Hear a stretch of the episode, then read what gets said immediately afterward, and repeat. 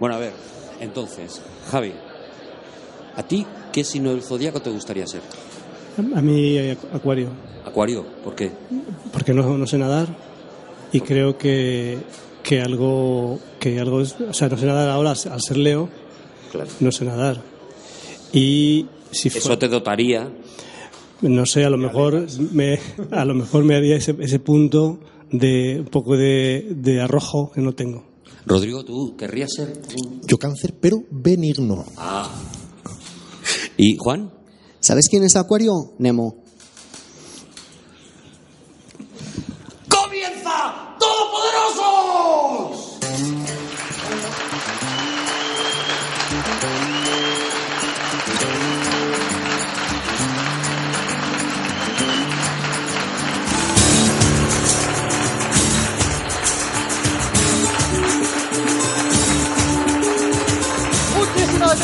Gracias, bienvenidos a un nuevo Todopoderoso. ¡Oh, qué maravilla, qué sonidos! Gracias a la Fundación Telefónica, gracias a todos los que habéis venido. Hoy contamos con la presencia de Javier Cansado. De Rodrigo Cortés. Y el humor y la gracia sin fin de Juan Gómez Jurado. ¡Oh! ¿Y por qué alguien tenía que conducir esto y no había otro? Arturo González Campos. Bravo, bravo, bravo, bravo. ¿Te has fijado que a ti te aplauden menos que a Javi, por Tus ejemplo? intervenciones en el humor son magníficas, Juan. De verdad, qué maravilla. Que a mí me aplauden bastante menos, hombre, pero es normal. Yo lo necesito. Necesito un apoyo hoy muy grande de parte de vosotros, compañeros, pero- y de la gente asistente aquí. A mí, ¿qué te pasa? Te veo, es verdad que te he estado viendo incluso... Estoy bajo, ahí estoy bajo, estoy bajo. Estás, estás un poquito... Estoy deprimido, estoy pensando dejarlo todo, chavales. Pero, Javi, dejarlo todo. Todo. Pero todo, ¿qué, qué- qué quiere decir Irme, todo? dejarlo todo, irme a las Bahamas y a tomar por saco. Pero por, Javi, claro, esto no es el tema del programa de hoy, pero claro, ante una, una cosa así, una confesión tan bonita como está haciendo Javier Cansado en este momento en directo, creo que el interés humano hace que paremos eh, a Orson Welles, que al fin y al cabo ya está muerto, y que, y que nos tendremos un poquito en este señor que No, por no. ahora, por ahora aquí- parece que va tirando. Pero es a raíz, todo esto es a raíz de- del tema de hoy, de Orson Welles, segunda parte. Ah, ¿por qué? Pues mira, ¿Te ha afectado? te lo voy a contar, voy a ser sincero por una vez en mi vida, voy a decir la verdad, toda la verdad y nada más que la verdad. Yo quiero decir que está muy guapo, Javi. Gracias, Sí, muchas gracias. eso es verdad. Las Mira, me ha pasado, Muy me pasado una cosa. le queda muy bien la camisa. Muy bien, se ha Y puesto, y la eh, corbata. se ha puesto una corbata. corbatita Sí. amarilla que es una, es una locura, la es la primera vez que alguien llega a Todopoderosos con corbata. Sí, No, no, no, no. ¿no? No, yo vine una vez con corbata. Es la primera Pero vez que tú alguien... parece que siempre llevas corbata, aunque yo creo que si, si, si te viera, No me hagáis Dios reír. no lo quiera, No en reír, calzoncillos y camiseta, pensaría que llevas corbata, Rodrigo. Tienes ese don, Eso- tienes esa capacidad. Eso lo decía Alfonso Usía, que en paz descanse pronto. eh, decía que, que a un, a un conde... Pero bueno, pero... ¿Qué? No, no, no, no aplaudáis esas cosas, no aplaudáis, maldad no aplaudáis, que a, ¿vale? que a un conde se le reconoce incluso en calzoncillos. Claro, por la actitud. claro. A todo esto, el deprimido era Javi Me y habéis nos dejado, hemos liado. me, ha- me habéis dejado en- estaba nadando, ya estaba llegando a la playa. me Era habéis, me habéis tirado Alfonsino Stormy y de repente pues te has... Eh, rápidamente. ¿Qué, esa- qué- qué te pasa? ¿Por qué te ha afectado tanto que hagamos la segunda parte de, de Bueno, vamos a ver, el, decidí, lógicamente decidí eh, pues leer todo lo que había sobre Orson Welles, ¿vale? Sí, lógicamente, como tú, como tú haces en cada programa. Eso es. Pero eh, generalmente lo decido y no lo llevo a cabo. Pero en este caso, eh, Claro, como te hemos dado tiempo, ¿no? claro, y Claro. he- me he leído lo- los dos libros de conversaciones, el de Peter Bogdanovich y, y el de Howard Hawkins. Sí, ¿eh? Sí. Jo, bien- Y vienes documentado a tope. Claro, y venía, venía, y el de, y el de Henry Jackman, Ah. entonces venía, venía, vamos a esa edición de anagrama, igual me lo he leído, porque me he hecho socio de las bibliotecas municipales. Ah. Por favor, no dejéis de haceros, está toda la cultura ahí. ¿Qué me dices? En las, en las bibliotecas municipales y, y de la Comunidad de Madrid está toda la cultura ahí, todas las, las películas. Por favor, ha- haceos. O Bueno, sea, es- entonces, es, es como internet, pero en analógico. está ahí y, y lo, lo tocas. Bueno, entonces eh, me me he leído los dos libros Sí. y vengo de casa caminando y digo, vamos a hablar de Orson Welles. Digo, a ver qué recuerdo. Me he leído dos libros, ¿vale? Dos libros, Más sí. de mil páginas, ¿vale? Los libros muy intensos, además, muy densos, sí. Y solo recuerdo dos cosas. Que George Orson Welles tenía una, tenía una script que era mm, cleptómana, solo me acuerdo de eso, y que una de las, como está transcrito en las conversaciones, Sí. en una de las veces el café que le sirvió el camarero estaba frío. Eso es- me acuerdo de, Nada mil, más. de mil páginas sobre Orson Welles, me acuerdo. Eso es una mierda pinchar un palo, ¿vale? O sea, ¿Tú sabes, Javi, que es habitual que haya scripts que el cleptómanos? Que eso es tirarse piedras contra el propio tejado. Pero como, es habitual que exista ese concepto. El- el- es, es habitual. Yo he conocido a más de un script clep- cleptómano. Un script, para que la gente sepa, habitualmente se llamaba script girl porque solía hacerlo En la mujer, Sí, mujer, sí. Hay muchos script varones. Mm, Script Boys. Es quien, quien se encarga, Los Backstreet Street Boys, por ejemplo. Claro. son los quienes que se encargan de la continuidad. Es decir, que todo esté en todos los planos exactamente igual para que haya continuidad. Sí. lo que se llama mira- muchas veces. mirabas a la izquierda, que sigas mirando a la izquierda en el siguiente El vaso estaba lleno por aquí, pues en la siguiente escena que no es. esté un poco más lleno, un poco más vacío de lo normal. Por lo tanto, un script que roba cosas del set está tirando piedras contra su propio tejado. Claro. Porque en el siguiente plano hay una cucharilla menos, en el siguiente plano Sí, sí, sí. hay un vaso menos. Ya, pero ¿quién decide eso?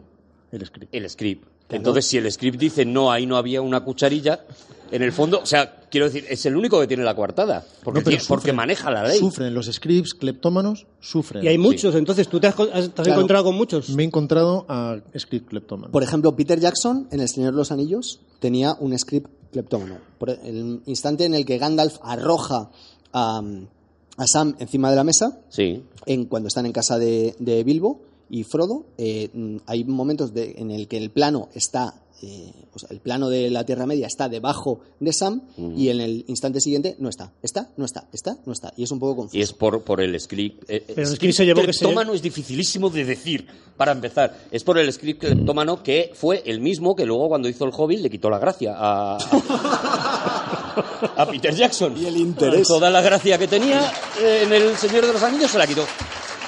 Cleptómano. Bueno, que sepáis que si queréis saber algo de, de Orson Welles, de... A ver, nos has contado dos cositas que estaban bien. Vale, sí que sí, con eso hay que hacer dos horas. Venga, vamos a ver. Pues ya hemos contado lo del script, pues nos queda del café. Pero el café, cuidado, eh, que el café es debate, eh, que el café nos puede dar para, ¿No para os parece fascinante que se te ha escrito incluso eso? Que cuando hablan con los que hablan con el camarero y dice, oiga, este café que me ha traído está frío. Mm. Puedo haberlo traído y está transcrito en un libro. Pero- Dice, claro, pero, hombre, pero- qué, pero qué tú- chulo eres, joder. Porque ese libro de conversaciones era, era que se grababan en un restaurante donde él era muy fan. Pero tienes que tener un poco de, de sabiduría y saber que eso, bueno, a mí sí me interesa porque soy bobo, pero en general, ¿a quién, a quién le, a quién le va a Y interesar tú eso? has leído los libros cortos, porque te recuerdo que hay una biografía de Orson Welles en cinco volúmenes. Ujú. 2.348 De todas páginas. maneras, Javi, el, el libro de, la- de las conversaciones con Henry, con Henry Jaglom lo edita Peter Biskin. Sí. Y Peter Biskin es un amarillista de narices. Si veis moteros... eh, Hombres, moteros y señores. Toros y toros salvajes, Eso, moteros sí. tranquilos y toros salvajes, no sé cómo se llama.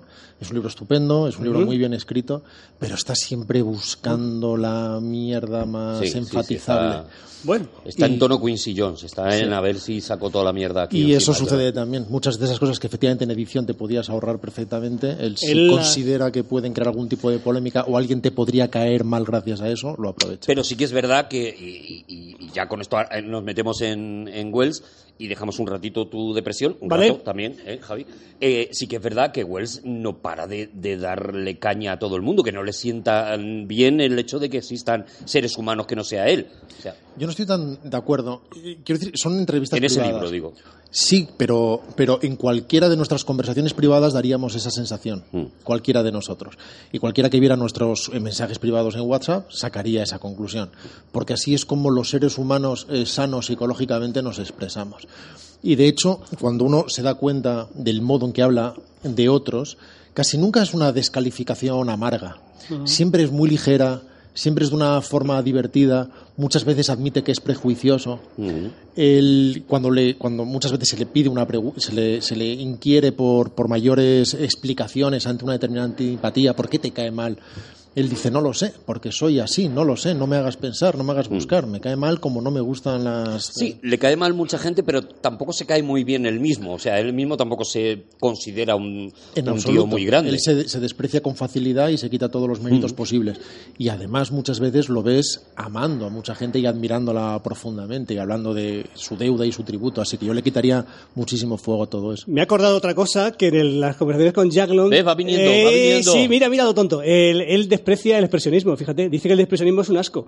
Y tú ves su película y dices, hombre, pero una persona que desprecia el expresionismo, ¿cómo puede, cómo puede hacer estas películas? No tiene, esta iluminación que hace, que hace él no es... no es- Sí, o, espre- o desprecia el Art Deco. sí, de pronto sí. Además de esta manera, ¿no? Con esa ligereza. Odio Sí. así. Es, es algo Sí, sí, sí, todo, todo muy, todo muy, muy Twitter. O sea, yo creo que Orson Welles con Twitter había sido una maravilla, Pero la yo, verdad. yo creo que a Orson Welles hay que tomárselo, a sus declaraciones sobre sí mismo y sobre el arte, hay que tomárselo siempre muy con pinzas. Mm. Porque es una persona que mm, le gusta mucho patar Y se ríe de y se, él y, y de se todo. ríe todo el rato. Se ríe, se ríe, se ríe todo el rato. Ya digo, el primero de, de sí mismo. Y él ¿no? es consciente además de que miente. Él muchas veces dice, ya no recuerdo cómo conté la otra vez esta anécdota.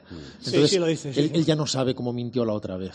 Es Y mi él- abuela. Y él muchas veces se ve atrapado por anécdotas que dijo porque le apetecía o porque se aburría o porque quería darle en la cara al periodista o porque quiso, simplemente.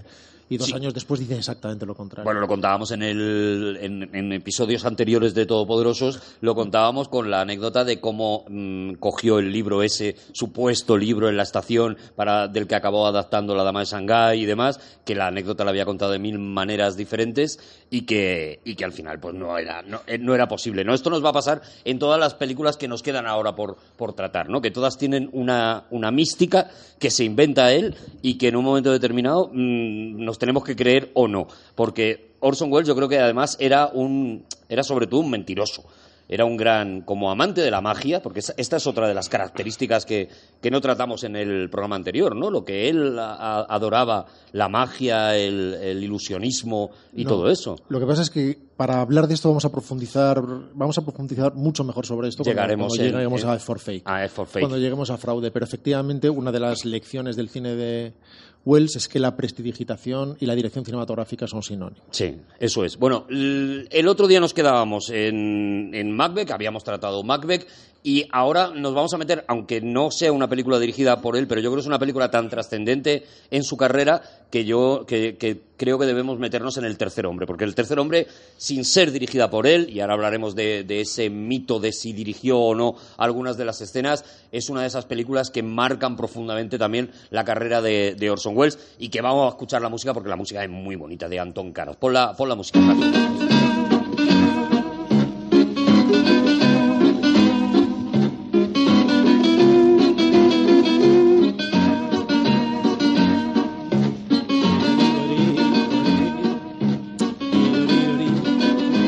Tararea Javi suena mejor. Suena muchísimo mejor, sí. Eh, el tercer hombre es una película dirigida por Carol Reed y sin embargo siempre se ha dicho que era una película de Orson Welles.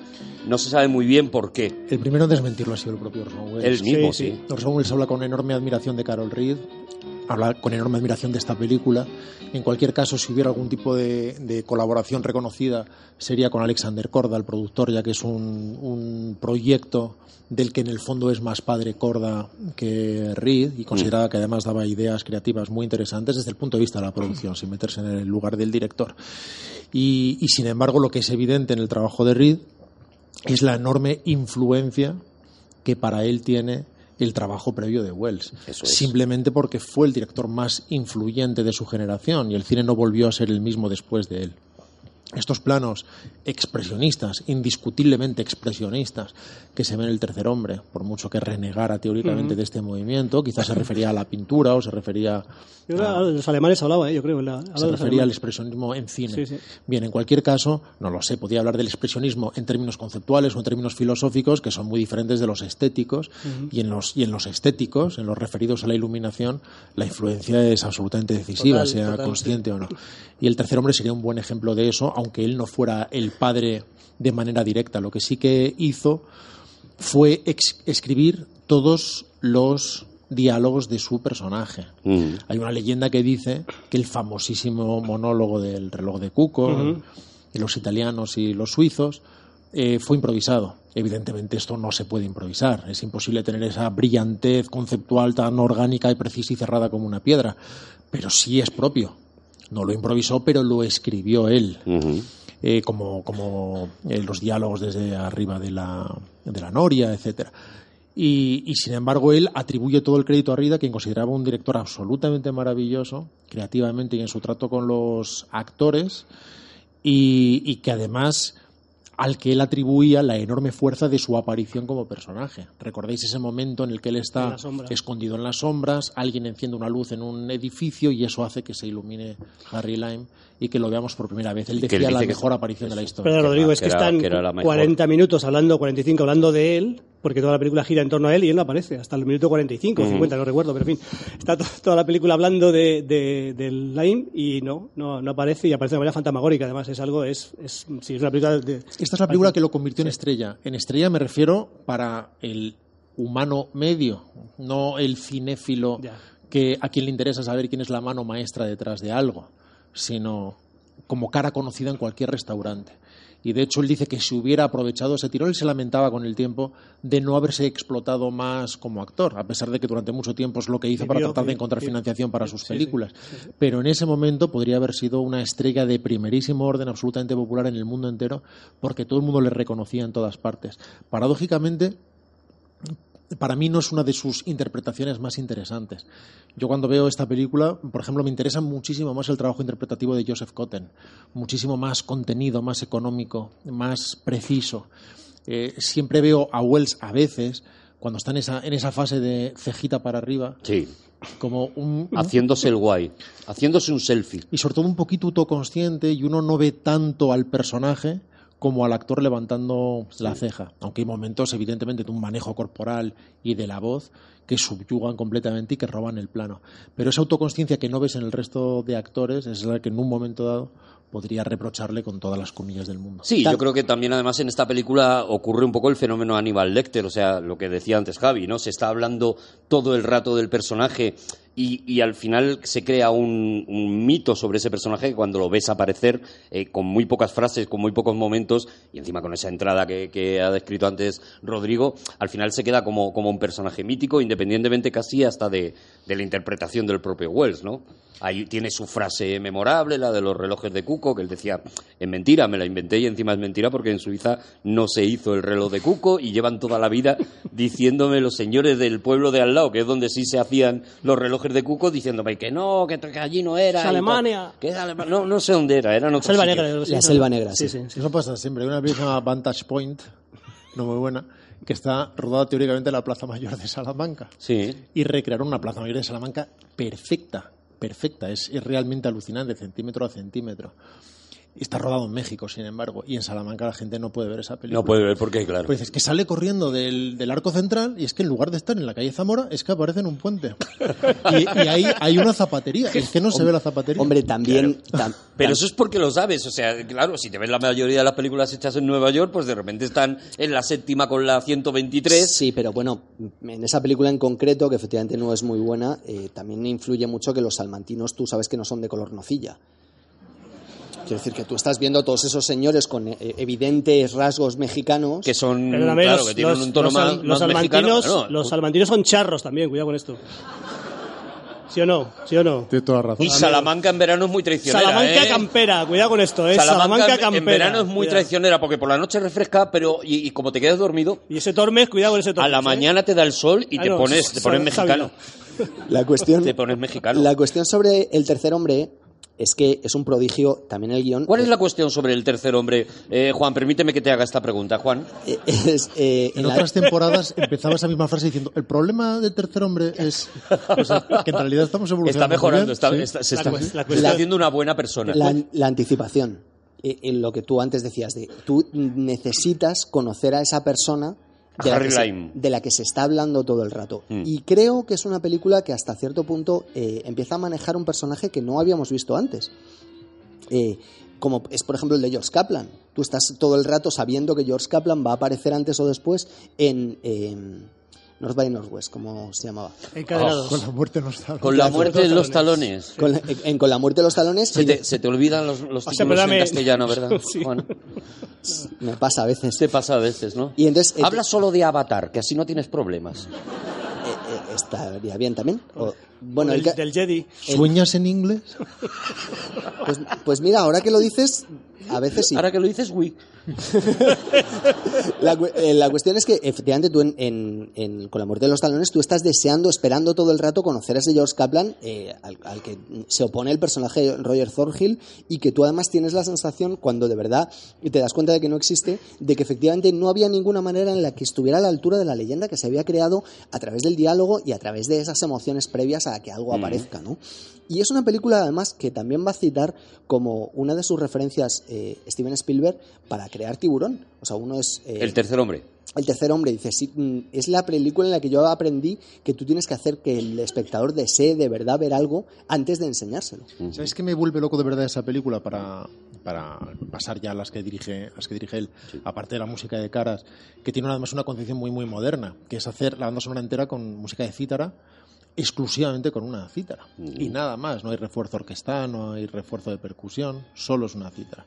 Nos, nos parece, de hecho, un concepto muy tradicional porque la música suena prácticamente folclórica en algunos aspectos. Y sin embargo, conceptualmente es un concepto modernísimo, muy, muy arriesgado. Una película de altísimo presupuesto de Hollywood, decidir que toda la música la va a hacer un señor. Se lo encontró, eso cuenta la leyenda, Carol Reed en un bar tocando y dijo, este es el tío que quiero que haga la banda sonora de mi película. Ya los créditos son las cuerdas de la cítara interpretando el tema inicial. Si hablo del principio, lo, lo que de verdad me gusta de la película es el final, el último plano. El último plano me parece de las cosas más grandiosas que jamás se han rodado. Eh, siempre hablamos de lo que le lleva a la gente a acercarse a cámara en Lawrence de Arabia, pero, pero hay algo de esto en, en ese último plano.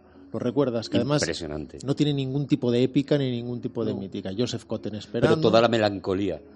La dama al fondo acercándose a él, generando todo tipo de anticipaciones y de deseos en el espectador, rebasándolo y seguir andando, sin que Joseph Pa' nada. Cotten además mueva una Nada, sola ceja. Una de las cobras más despacio rodadas de la historia. Yo, es que vosotros, o sea, lo veis como algo, pero para mí es, era, o sea, es mi día a día eso. Pero, Quiero decir- pero tú, Que te hagan la cobra. pero tú te echabas al suelo en posición fetal y, y empezabas a Y llorar. rogabas. Sí. Pero Cotten no hace nada. Cotten Oye, no hace y- nada. Eso, eso ha pasado. Una de las lloreras más grandes que yo me he pegado en mi vida fue después de ver Titanic. Estamos muy centrados hoy en Orson Welles. Estamos avanzando muy bien. Cuidado, pero es que están sacando, es que están poniendo hoy el corazón en la mesa. O sea, primero Javi, ahora, Sí. ahora Juan.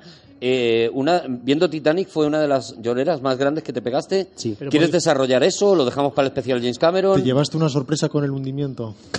No, no. No, no es, Con, con la, con la de Hitler.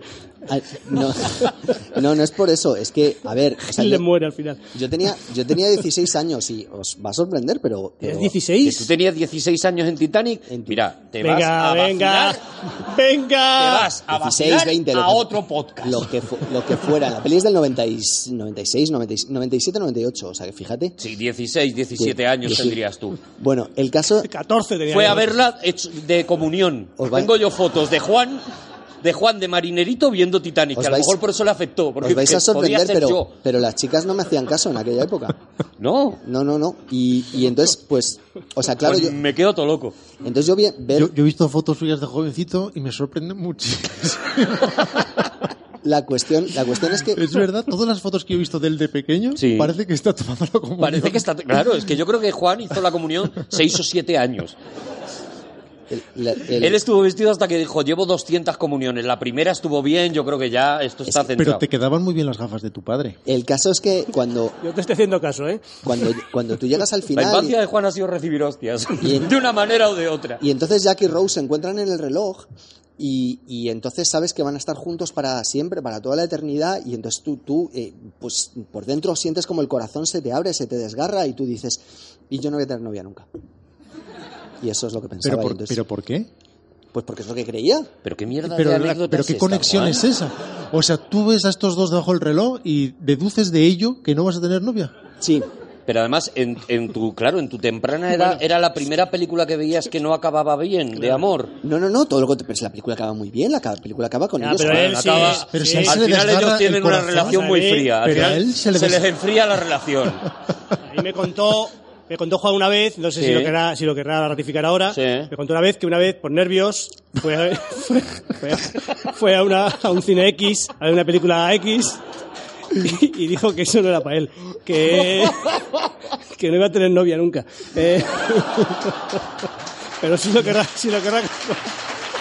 La gente de la sala diciendo, el niño este vestido de marinero, de verdad que debería estar aquí. Eh, Debería, de verdad que es legal. mi pregunta es, ¿serviría de algo impugnarlo? No. No, no va a servir de nada. Pues vamos con la lo- siguiente. vamos con la siguiente película de, de- de Orson Welles, que es, es ya, ya sí una película dirigida por él. Había un cine en Corredera Alta de San Pablo que era Hombre, X y tenía Iba, iba con la calle. un cartelito de aviso en la puerta y decía, en esta sala solamente se proyectan películas de carácter pornográfico o que hagan apología de la violencia. Qué maravilla. Es decir, no le valía... Y la gente llegaba y decía, ¿cuál toca hoy? Para si me quedo o no. Pero sobre todo, no les valía con que fuera violenta la película. Claro. Tenía que hacer apología, Apología. de la violencia. No sé cómo una película Os de gusta apología... como le pego, ¿eh? Os gusta. Pero- Os parece bien, Pero ¿no? es, es que durante muchos años eh, el- el- la violencia extrema estaba considerado como algo que podía ser clasificado X. De hecho, Sí, una de las películas de la- Show fue- eh, en España fue clasificada X hasta que se le hizo otro corte. Pero, pero No hace apología de No la hace violencia. apología, quiero decir, es violenta, pero no. Es decir, ¿cuándo no sale un señor diciendo hace una recomendamos encerrar a gente en sótanos. Eso, eso es. Pero, por ejemplo, Holocausto Caníbal es una película que, hombre, tú la ves y dices, pues, No, pues una película que hace apología de la violencia tiene que tener un carácter prácticamente científico y documental Claro, en el que se explica de forma con- perfectamente Con una bata blanca que se va llenando de sangre que diciendo, la vamos a es observar. conveniente. Pues, por No, ejemplo, la, violencia es la pu- buena. la purga, o sea, yo veo la purga y estoy de acuerdo, o sea, me parece bien eso. Yo creo que la purga no hace apología de la violencia como demuestra que no la ponían en Corredera Alta de San Pablo. Claro.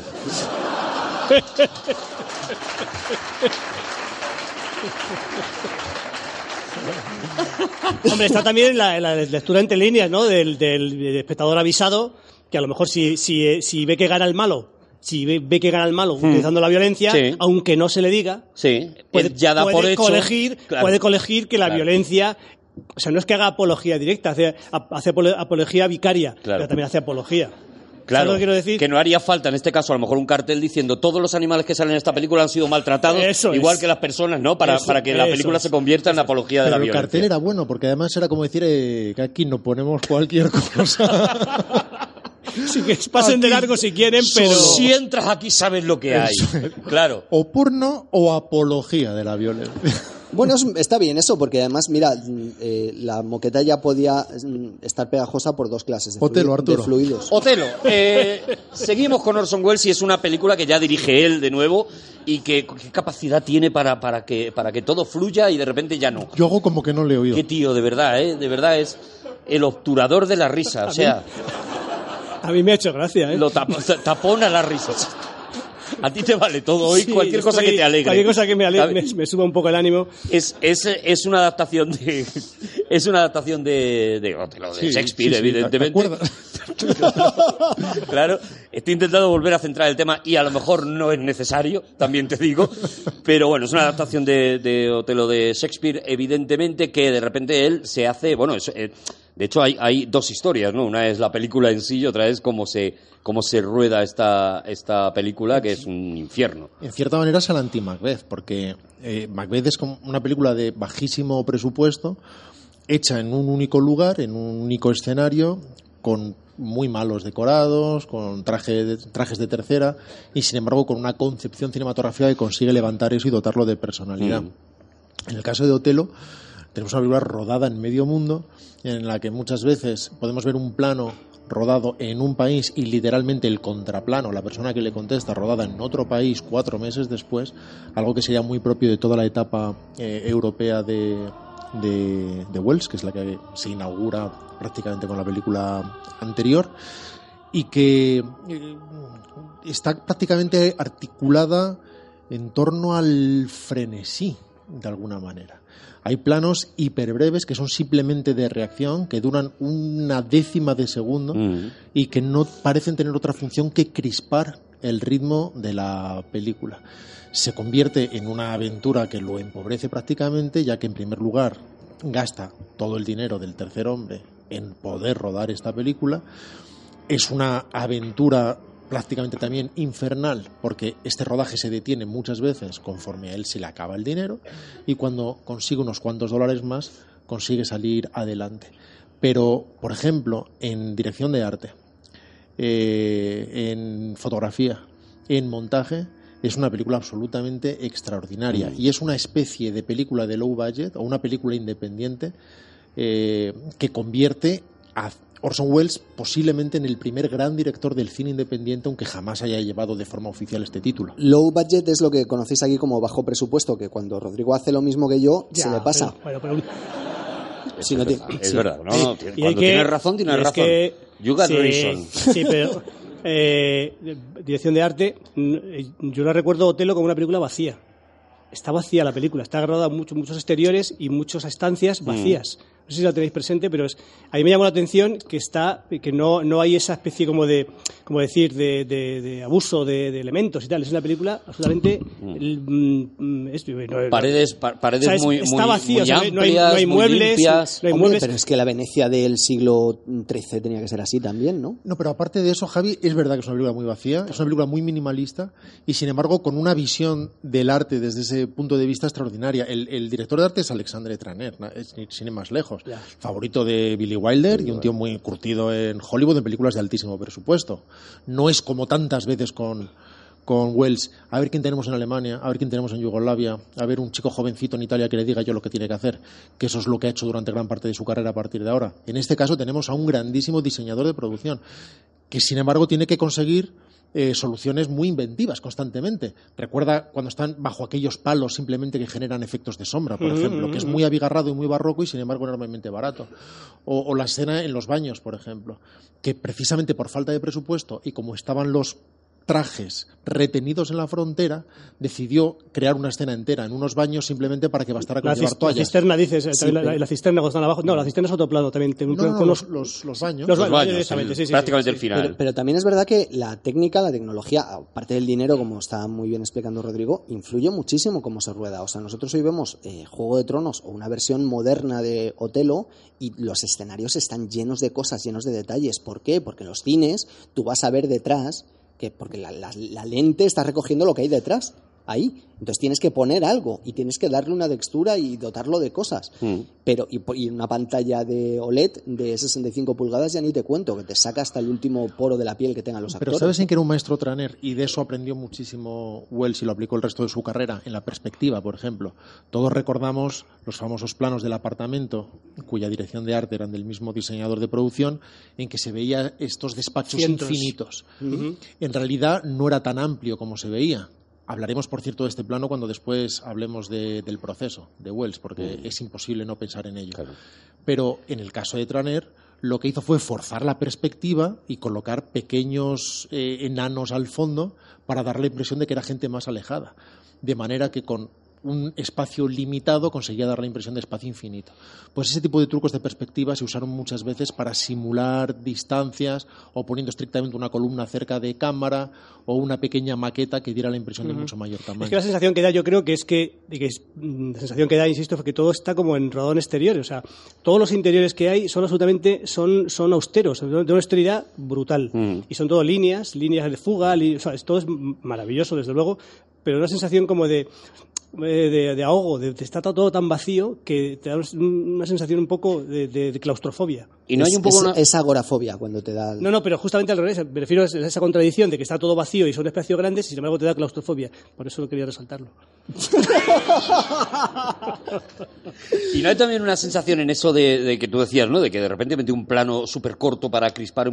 No hay como una especie de huida de mm, que quede muy claro que no estoy haciendo una adaptación teatral, que estoy haciendo cine. No hay, no hay mucho de eso también que yo creo que, que- que es algo que va a recoger ya a partir de ahora en sobre todo las- el resto de adaptaciones de, de Shakespeare. Pero es parte de su estilo y, y parte de su estilo expresivo como, como director y como montador. Y muchos de estos, de, este- de estos planos o de, o de brevísimas reacciones se pueden ver ya en el extraño, por ejemplo.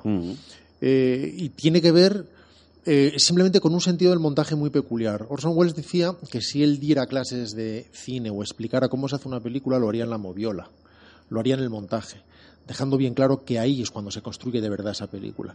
Como que un artista se empieza a expresar de verdad en la sala de montaje. Las imágenes son muy poderosas, son muy importantes, pero no bastan. Todo tiene que ver con su duración, decía precisamente, y ese sentido del tempo interno que se crea.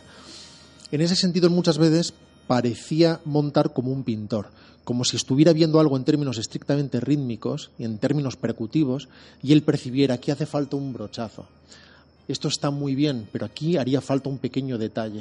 Y a veces incluso a posteriori rodaba esas- esos pequeños insertos que sentían que faltaban en la composición musical, ya que cuando uno habla de montaje al final acaba refiriéndose a términos musicales eh, de forma ineludible. Esa, esa crispación que además permite desorientar al espectador, algo que era fundamental, teniendo en cuenta que él estaba rodando con bajos presupuestos y tenía que engañar a todo el mundo. Así que a veces de forma fragmentaria hacía que determinadas eh, partes de una localización se hicieran en un lugar y tres semanas después se completaran en otro. En ese sentido le interesaba mucho insisto, desorientar, desconcertar, que era una especie de mundo o submundo o mundo propio estrictamente cinematográfico con sus propias reglas en el que ningún espectador pudiera encontrar faltas tratando de referirse a elementos físicos concretos. Empieza la película, creo, en la, en la Piazza de San Marcos, creo, quiero recordar, empieza ahí. Que yo el año pasado me tomé un café en la Piazza de San Marcos. Cuidado. Y me costó 12 euros, un café, un expreso. Estaba riquísimo, ¿eh? Estaba bueno. Pero 12 euros, digo, ¿por qué no lo avisas, cabrón? Pero tú, ¿te has fijado, Javi, que cuando, tú, por ejemplo, cuando vas a una terraza, ¿no? Y, y te sientas en la terraza, hay unos pequeños, una especie de carpetitas de, encuadernadas Aquí en no, cuero. Aquí no, aquí no. Esto es para los turistas y aquí no te, no te avisan. Hay una cosa que tú no, no apreciaste y me parece mal. Del expreso. A ti ese expreso te supo mucho mejor porque costaba 12 euros. Y porque estabas en la plaza. San Porque si, si, si pagas 12 euros, es imposible, no te puedes saber mal. Porque tienes una sensación de engaño. Es como, tú has visto que la gente va a ver una película, por 5 euros un monologuista y le encuentra faltas. Pero cuando la gente va a ver El Rey León, que son 200 pavos, o 250 Dices, pavos, mira, me, a me- todo el me mundo le sale más rentable que me guste. que me Claro, guste. Claro. Y a todo el mundo le gusta. Todo lo que si- hay en Broadway, sea bueno o malo, te gusta. Porque es de 250 dólares en adelante. Una y este es pregunta. un mensaje para toda la hostelería en España. Subid los precios. Cafés a mil euros. Cafés a mil euros, porque Es- el que te tomas dice, ¡wow! ¿Ese es el motivo por el que hemos decidido el, el rango de precios de este programa? Sí, eso es. Eso es. es el nivel. Eso es para que nos guste hacerlo. Eso es. nosotros. A nosotros. Eso, que no, lo que quería decir es, eh, te quería preguntar a ti antes de, lo que pasa es que la, la anécdota de Javi es tan fuerte, Eh. es tan potente. Claro, además creo Abre que es camino, el- abre camino. el único español al que le ha pasado, creo. ¿Cómo ves tú la adaptación? Tú que eres gran experto en Shakespeare y gran lector de Shakespeare, ¿cómo ves tú esta, esta adaptación de Otelo? Que es muy libre por otro lado, porque eh, con el personaje de Desdemona hace lo que le da la gana, como con película, Yago también. Como película eh, majestuosa, como adaptación, eh, no tiene un puto sentido. Pero, pero es que es, es eso lo que pensaba Orson Welles sobre las adaptaciones. Él creía que un libro y una película, o una obra de teatro en este caso, eran medios completamente diferentes que tenían que recorrer rumbos diferentes y que tenían que llegar a sitios eh, completamente distintos o no, según le viniera en gana al director que es- venía siendo él. Esto es una, básicamente una, racion- una racionalización de eh, yo soy el director, es mi gato y me lo follo cuando quiero. Pero, Juan, ¿Qué? Es, Es, es eso del, del, película- del cine porno este. Es la presión. Él hace una frase de que es larga y llega un momento en que ya no puede soportar la Se presión. aturulla. Y se derrumba. No, Se pero es- es Pero es verdad verdad que podría ser una película que pusieran en el cine. sí, porque además no solo es porno, sino que hace apología de la violencia. Claro. La Eso es, por eso. De la violencia gatuna, además, que es que no le falta un detalle. La cuestión es eso. Yo creo que, que, mm, lo primero que hace un director cuando quiere hacer una adaptación es darse cuenta de que si uno se está enfrentando a Shakespeare, por mucho que uno sea Orson Welles, se está enfrentando a Dios. Y que eh, no va a poder conseguir llegar a los mismos sitios que estaba pretendiendo llegar el otro, y menos si eh, tienes todas esas limitaciones presupuestarias y de índole artística y de traer. Otelo hoy en día ya era difícil en los 50, hoy en día es in- invisible. O sea, no, no puedes poner esa. Es esa una obra. película sobre la paranoia, y sobre la obsesión y la desconfianza eh, maravillosa. A veces verdaderamente incómoda. Como alguien perfectamente confiado y enamorado puede, con malas artes, eh, con malas palabras y con eh, la manipulación de su cerebro, convertirse en, en un ser torturado Yago y es el. Yago es el malo de la historia. O sea, Yago es el. de- me refiero de la historia, no de la, de, de la historia de, la historia Otelo, hombre. de la historia de la literatura y del cine. O sea, Ote- es- es- Yago es el malo. Y yo quería un- a mi hijo quería llamarle Yago, pero no me dejaron. Pero Iago o, o Yago con. O sea, Con, no, con, Y con y elle, la- con elle. Pero, pero tú le pones San- Santiago y ya Yago de, de Hago de- Llagas. de ¿no? repente lo camuflas y ya está, y, y cuela. Yo tengo un bueno, luego hablaré de mi primo, no, está, bien. está bien. No, no, no, no. Oh, a por ver. cierto, la de Eh, la ah, tía. No, es que tengo, tengo un primo que se llama, eh, se llama, bueno, claro, es que se llama, eh, Dilo, dilo, Javi, ya no nos puedes dejar así. Ya está, has abierto el melón, ya se está. llama Ursus, ostras, se llama Ursus, se llama Manuel toda la vida, Manuel, Manuel, Manuel, mi primo Manuel, mi primo Manuel, y un día le miré el DNI y se llama Ursus Manuel. Ursus Y Manuel. te voy a decir una cosa, Arturo, yo creo que es hijo de Orson Welles. Ya está, no digo más. Pero espérate que. Ahí lo dejo, ahí lo dejo, ahí lo dejo, ahí lo dejo porque... Pero yo estoy haber- hilando, estoy, estoy hilando con lo que tú decías la semana pasada, que cuando lleguemos a Falstaff decías tú que ibas a contar una historia de tu tía. Sí, vamos, yo, yo lo comenté hace un mes más Sí, o menos, sí, sí. que yo Orson Welles le tenía un asco, yo le tenía, iba, Sí. iba a casa, yo lo conté, lo conté, lo Y tú recuento. ibas a explicar Lo cuando recuento. llegáramos a Falstaff que algo que había pasado con tu tía. Sí, Pero claro, claro, yo voy hilando ya cositas. claro, claro, claro, yo, yo lo conozco El personalmente. café de los- caro, tu de- de tía. los cuatro que estamos aquí. Y tu que primo con- Ursus. o sea, a mí Orson Welles me ha cogido, me ha tirado al alto, me ha cogido de la, de la cinturita así y me ha echado a lo alto, ¿vale? Yo tengo vértigo por él, por el gordo este, ¿vale? Pero bueno, deja, luego, luego lo hablamos. Luego, luego, volveremos porque. Qué asco eh, de ser humano, qué tenemos que seguir con, ¿En, qué la. en qué película salía un tal Ursus? ¿Era en, en de- Quo Vadis o en La túnica Bueno? En Quo Vadis. ah, había una muy que estaba muy muy ad hoc que se llamaba Ursus. Ah, Y- es y- verdad. Y, y salía lo mejor en esa. Pero era la segunda parte de, de la túnica sagrada, no, de Quo Vadis, ¿no? Era de Quo Vadis, ¿no? Era una mierda. Era- Era, Pero Ursus era el fuerte de Quo Vadis y era el que protegía a la era princesa. un peplum de mierda. Claro. Y se enfrentaba a un toro. y se enfrentaba a un toro Claro. como en. Claro. Porque era el mismo tío, yo creo Sí. que hizo ahí una. Bueno, pero- pero le hizo hicieron- un dinero ese hombre. Le hicieron una a él y ganaba el toro también. Hablando de enfrentarse a un toro, fijaos cómo hilo que soy un genio. Vamos a hablar de la relación de Orson Welles con España que eh, eh, empieza a hacerse un poquito más fuerte con la siguiente película que es Mr. Arcadine, ¿no? Mr. Arcadine es la primera película, por lo menos, que, parte de ella la rueda ya aquí en España, ¿no? Su relación es anterior. Su relación con España es, es desde su juventud, en su primer viaje a, a Europa. Y aún consiguió eh, establecer el cuento que algunos creyeron de que había toreado eh, con el nombre del americano. Sí. Cuando tenía 17, 18 años. Que se compró sus propios becerros, decía él. Él, mismo lo contaba. Sí. Otros cuentan que la primera vez que se vio él solo frente a un toro, decidió inmediatamente que le convendría Que ya por lo que otra sea, carrera, otra Pues, vocación. perdóname, pero Orson Welles sabía torear de salón, yo le he visto torear de salón. O sea, le he visto torear de salón, de verdad. De salón toreamos casi todos. Pues yo le he visto torear de salón y, Toreando y no a lo- tu tía. Y no, lo- no, no, no.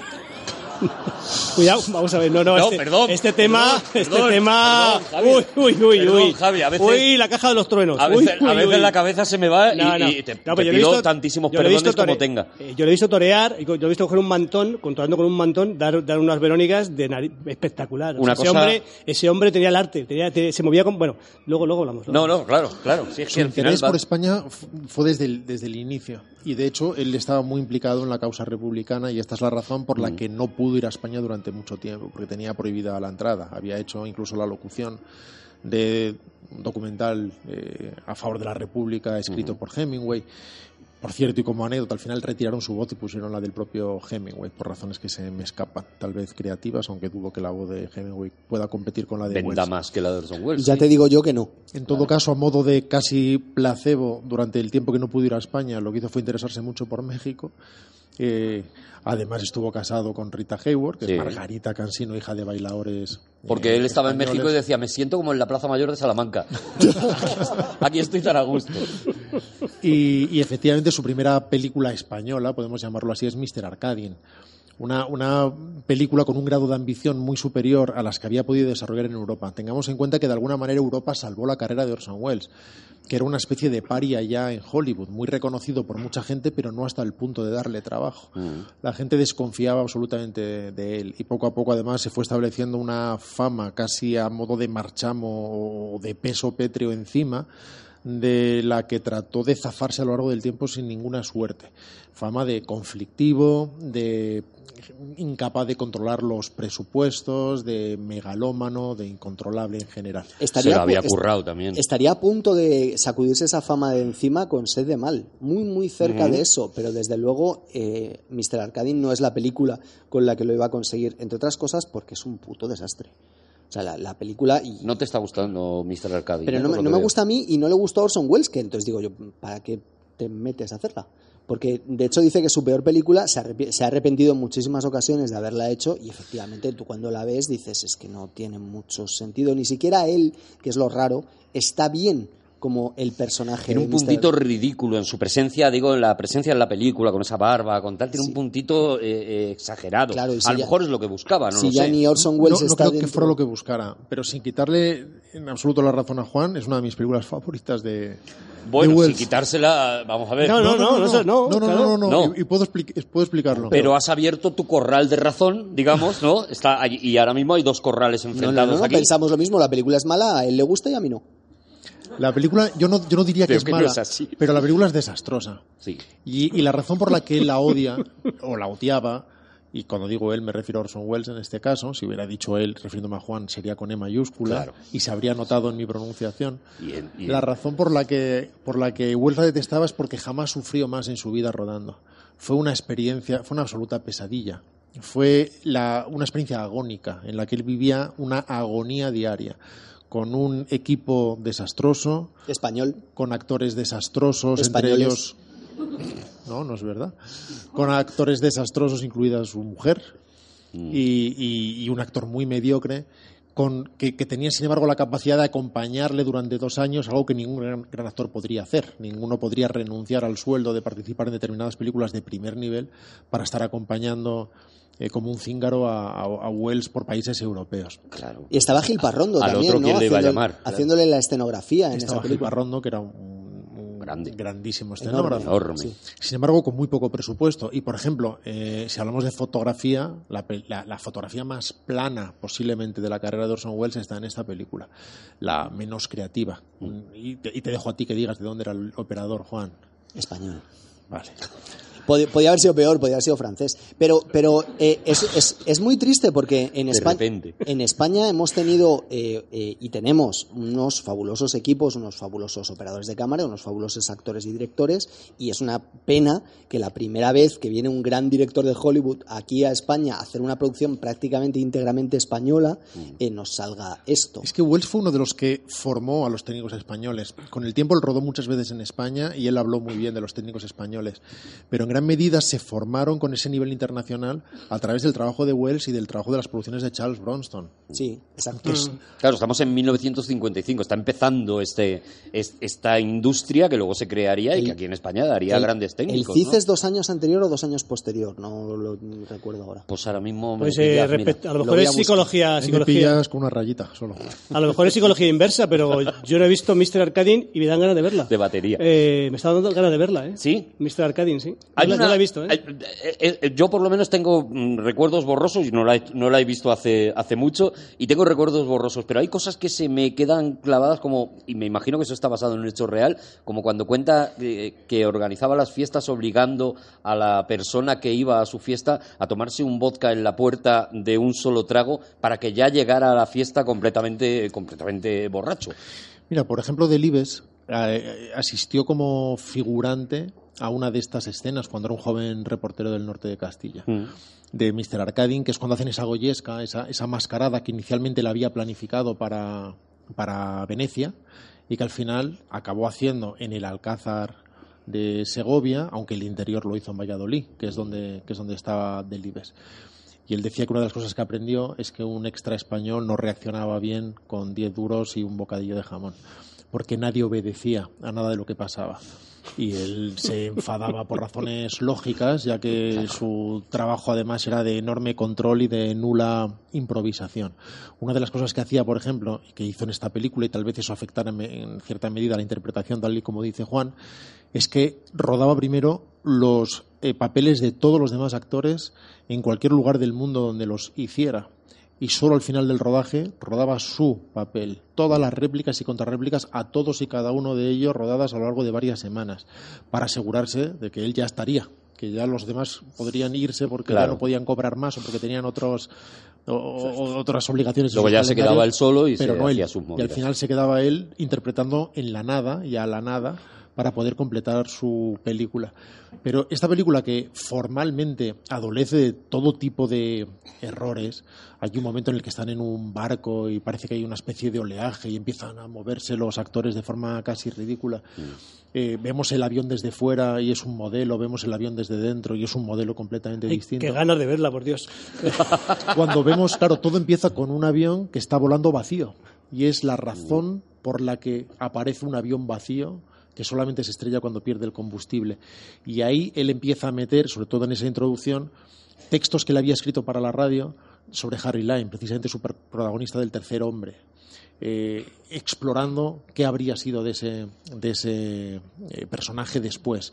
Lo usó como inspiración. Y hay elementos que en el fondo tienen mucho que ver con Ciudadano Kane. Eso te Sí. iba a decir, que es un batiburrillo de todo, ¿no? Porque también es un poco también la, la misma, retomar Ciudadanos, Ciudadano Kane, pero con un personaje un poquito más estrambótico. y quizá. más tramposo, ¿no? Eso es. De alguna manera, porque si en Ciudadano Kane a través de Rosebud tratamos de indagar en el pasado de alguien, aquí él finge una amnesia y contrata a un investigador, más bien un hombre de poca monta y de bajos fondos, pero con la suficiente con el suficiente talento como para eh, hacer negocios de trapicheo y enamorarse de su hija y lo que hace es contratarlo para que averigüe qué sucedió en los primeros 20 años de su vida porque él no recuerda nada. Y al final vemos que no era exactamente esto lo que sucedía, no voy a anticipar cuál es ese final. Pero precisamente esta ambición es la que a mí me, me entusiasma de esta película. El darme como, cuenta como casi sin medios, luchando contra el entorno, luchando contra los medios, contra productores a los que no respeta y que no le respetan, a los que no les interesa en absoluto el resultado de la película, obligándole constantemente a improvisar y a encontrar soluciones para seguir adelante con su película y crear lugares que no existen eh, de la nada y creando una eh, unidad narrativa a partir de la fragmentación más obligada y muchas veces precaria. Eso es lo que la convierte para mí en una película tan fascinante. Por cierto, el Cid es de 1961. Ajá. Sí, y te- yo tengo una pregunta para Rodrigo Cortés. ¿Es posible que gracias a, a Orson Welles y a, ese, a que pusiera de alguna forma eh, España en el mapa como sitio para rodar, eh, pudiéramos luego disfrutar de películas como esta en la que vemos a Charlton Heston con reloj de pulsera gritando a quién pertenece Calahorra? No, no, no. Yo diría que la razón por la que Charles Bronson se interesó en España no, no está relacionada en absoluta con, el trabajo de Orson Welles. Eh, estaba muy relacionado con Europa en todos los sentidos y estaba casado con una italiana, de nombre bien conocido, y simplemente encontró un lugar donde podía llevar adelante sus intenciones megalómanas de poder hacer películas de grandísimo presupuesto Baratito. sin gastarse ese enorme presupuesto y competir de alguna manera con las majors. Que ya estaban los sindicatos entonces empezando En España no. En Estados Unidos no, en España no. Eh, pero bueno, aquí tampoco no hay problema porque tampoco han servido nunca para nada. Pero en Estados Unidos sí que eran eficaces y útiles y, y- y de repente... eh, Pero es que no vas a dejar no a, nadie, puede, no a puede, vivo. y- puede. Y, de repente empezaba a costar más... Víbora, que eres una víbora. Es malo, es malo, es, Malo, es es malo, empezaba a costar es un- más rodar Eres con- un barragán. ro- rodar con tantos extras, ¿no? Pero- y además algunas de las películas, han- bueno, habéis mencionado la caída del Imperio Romano, precisamente esto es una 55 producción de días en Pekín también, 55 días en Pekín. 55 días en Pekín. Sí, el Cid, efectivamente, de Anthony Mann, que es una película muy, muy estimable. O sea, ni siquiera son esas películas que se hicieron en un momento dado que eran coproducciones, que en el videoclub más o menos colaban y no nos dábamos cuenta de si eran de allí o de aquí, pero siempre tenían a Frank Conero y a Claudia Cardinale. No, eran películas que de verdad estaban compitiendo con, con, con las grandes en el resto del mundo y que tenían verdadero éxito. Sí, sí, orgullo y pasión, todas estas, ¿no? Y lo anunciábamos, ¿no? Ser un poco el malditismo de, de- Orson Welles, ¿no? Tú lo anunciabas, o sea, mm, cada vez que le han dado la posibilidad de retomar o de hacer una película que parece que esta sí, que esta eh, eh, va a ser completamente mía, ha ocurrido algo y, y es lo que le ocurre también, y lo anunciaba antes Juan, con la siguiente película, que es otra de esas míticas de, de Orson Welles y que tiene una música de Henry Mancini espectacular y que se llama Sed de Mal.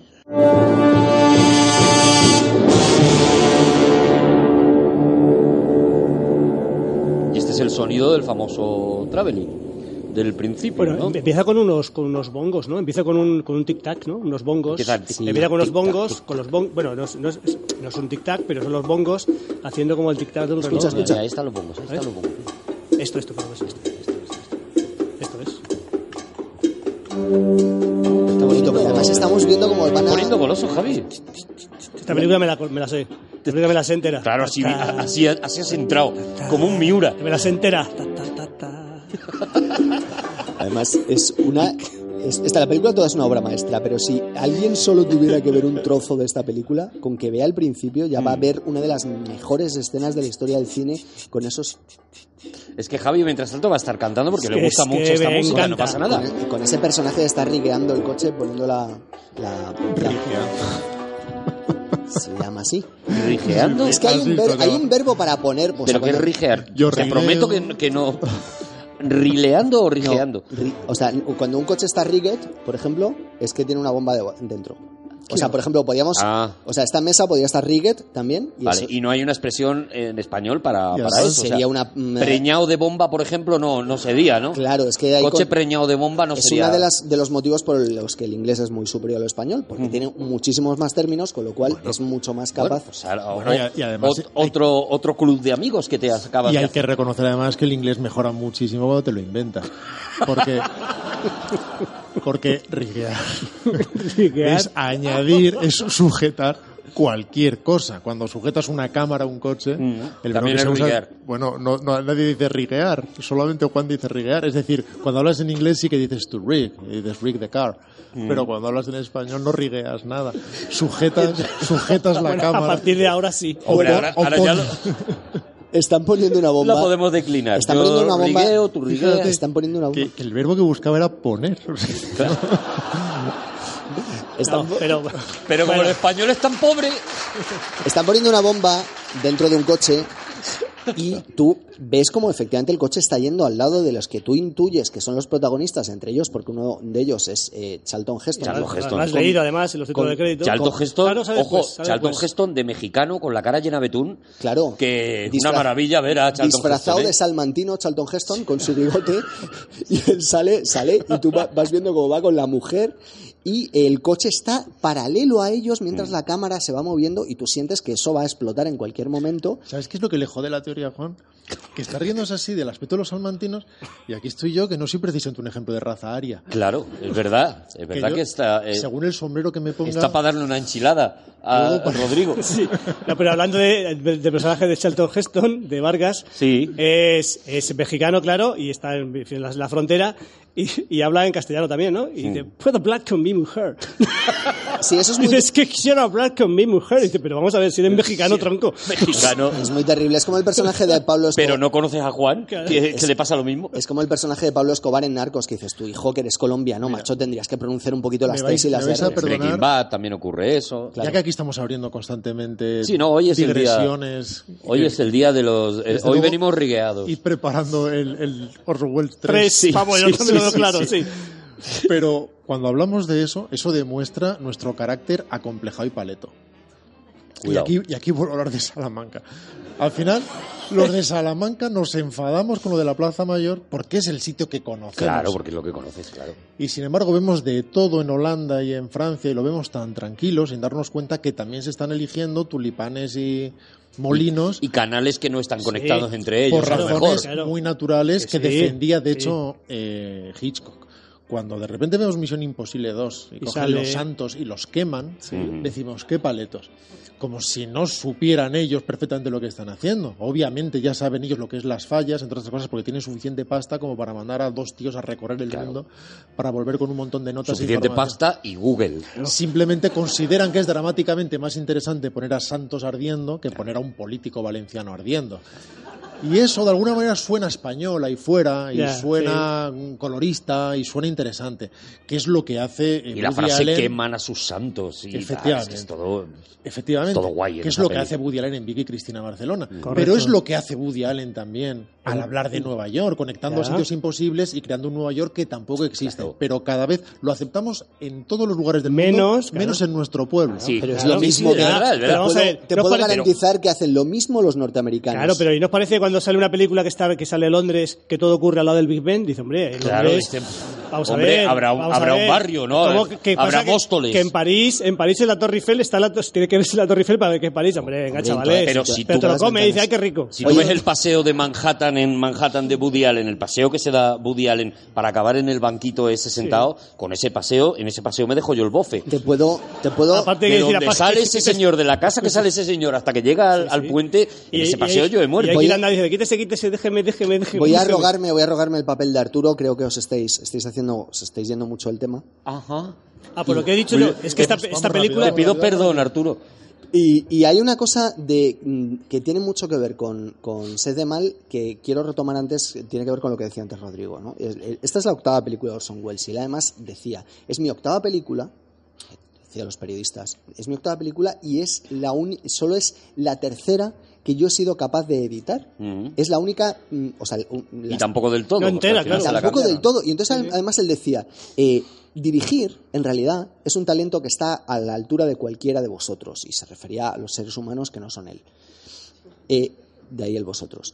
El- la, la cuestión, la cuestión es O you. que él, él, él entendía que dirigir no era una cosa tan excepcionalmente complicada, que el- lo único que tenía una pizca de arte, y él decía un minuto al día, un día tiene 1440 minutos, el único minuto del día en el que él se sentía un artista eh, en- dentro de su labor como director era cuando estaba montando. Lo- el- no me mires a- Perdona, es que sabes el número de minutos que tiene el día. Perdona, Juan, perdona. Y me hace es gracia y me río, no te quiero interrumpir, porque si no, no Ha dicho, pararíamos. ha dicho 1400 minutos. 1440, mil- mil- 24 por 60, es muy fácil. Bueno, el caso es que el, el, el- Lo importante es que vamos bien de tiempo. El único minuto en donde él se sentía bien era eh, eh, artista era en la sala de montaje. Dice, y lo que yo no sé por qué eh, yo debo tardar mucho cuando estoy montando, cuando estoy editando, pongo nerviosos a los productores y me quitan la película. Mm. Y dice, y decía de Sed de Mal, que es una obra maestra indiscutible del cine, que él había escenas que no recordaba haber rodado, que él decía, esto no lo he escrito yo, no lo he rodado yo y desde luego no lo he montado yo. La película en realidad es un encargo, si bien encargo es una palabra tan difusa y vaga que ha acabado por no significar nada, no define nada. Eh, pero Charlon Heston estaba eh, vinculado a la película y fue él precisamente quien habló de Orson Welles, como diciendo, si no tenemos director, Welles no dirige mal. Y Welles lo que puso como condición es reescribir la película entera hacer lo que él en teoría quisiera, algo que aceptó Universal a regañadientes en primer término, pero con el apoyo de, de Heston, que se acabó ahí mismo, ya no volvió a apoyarlo el resto de la película, eh, consiguió hacerlo. Hablamos de ese primerísimo eh, plano secuencia de la película.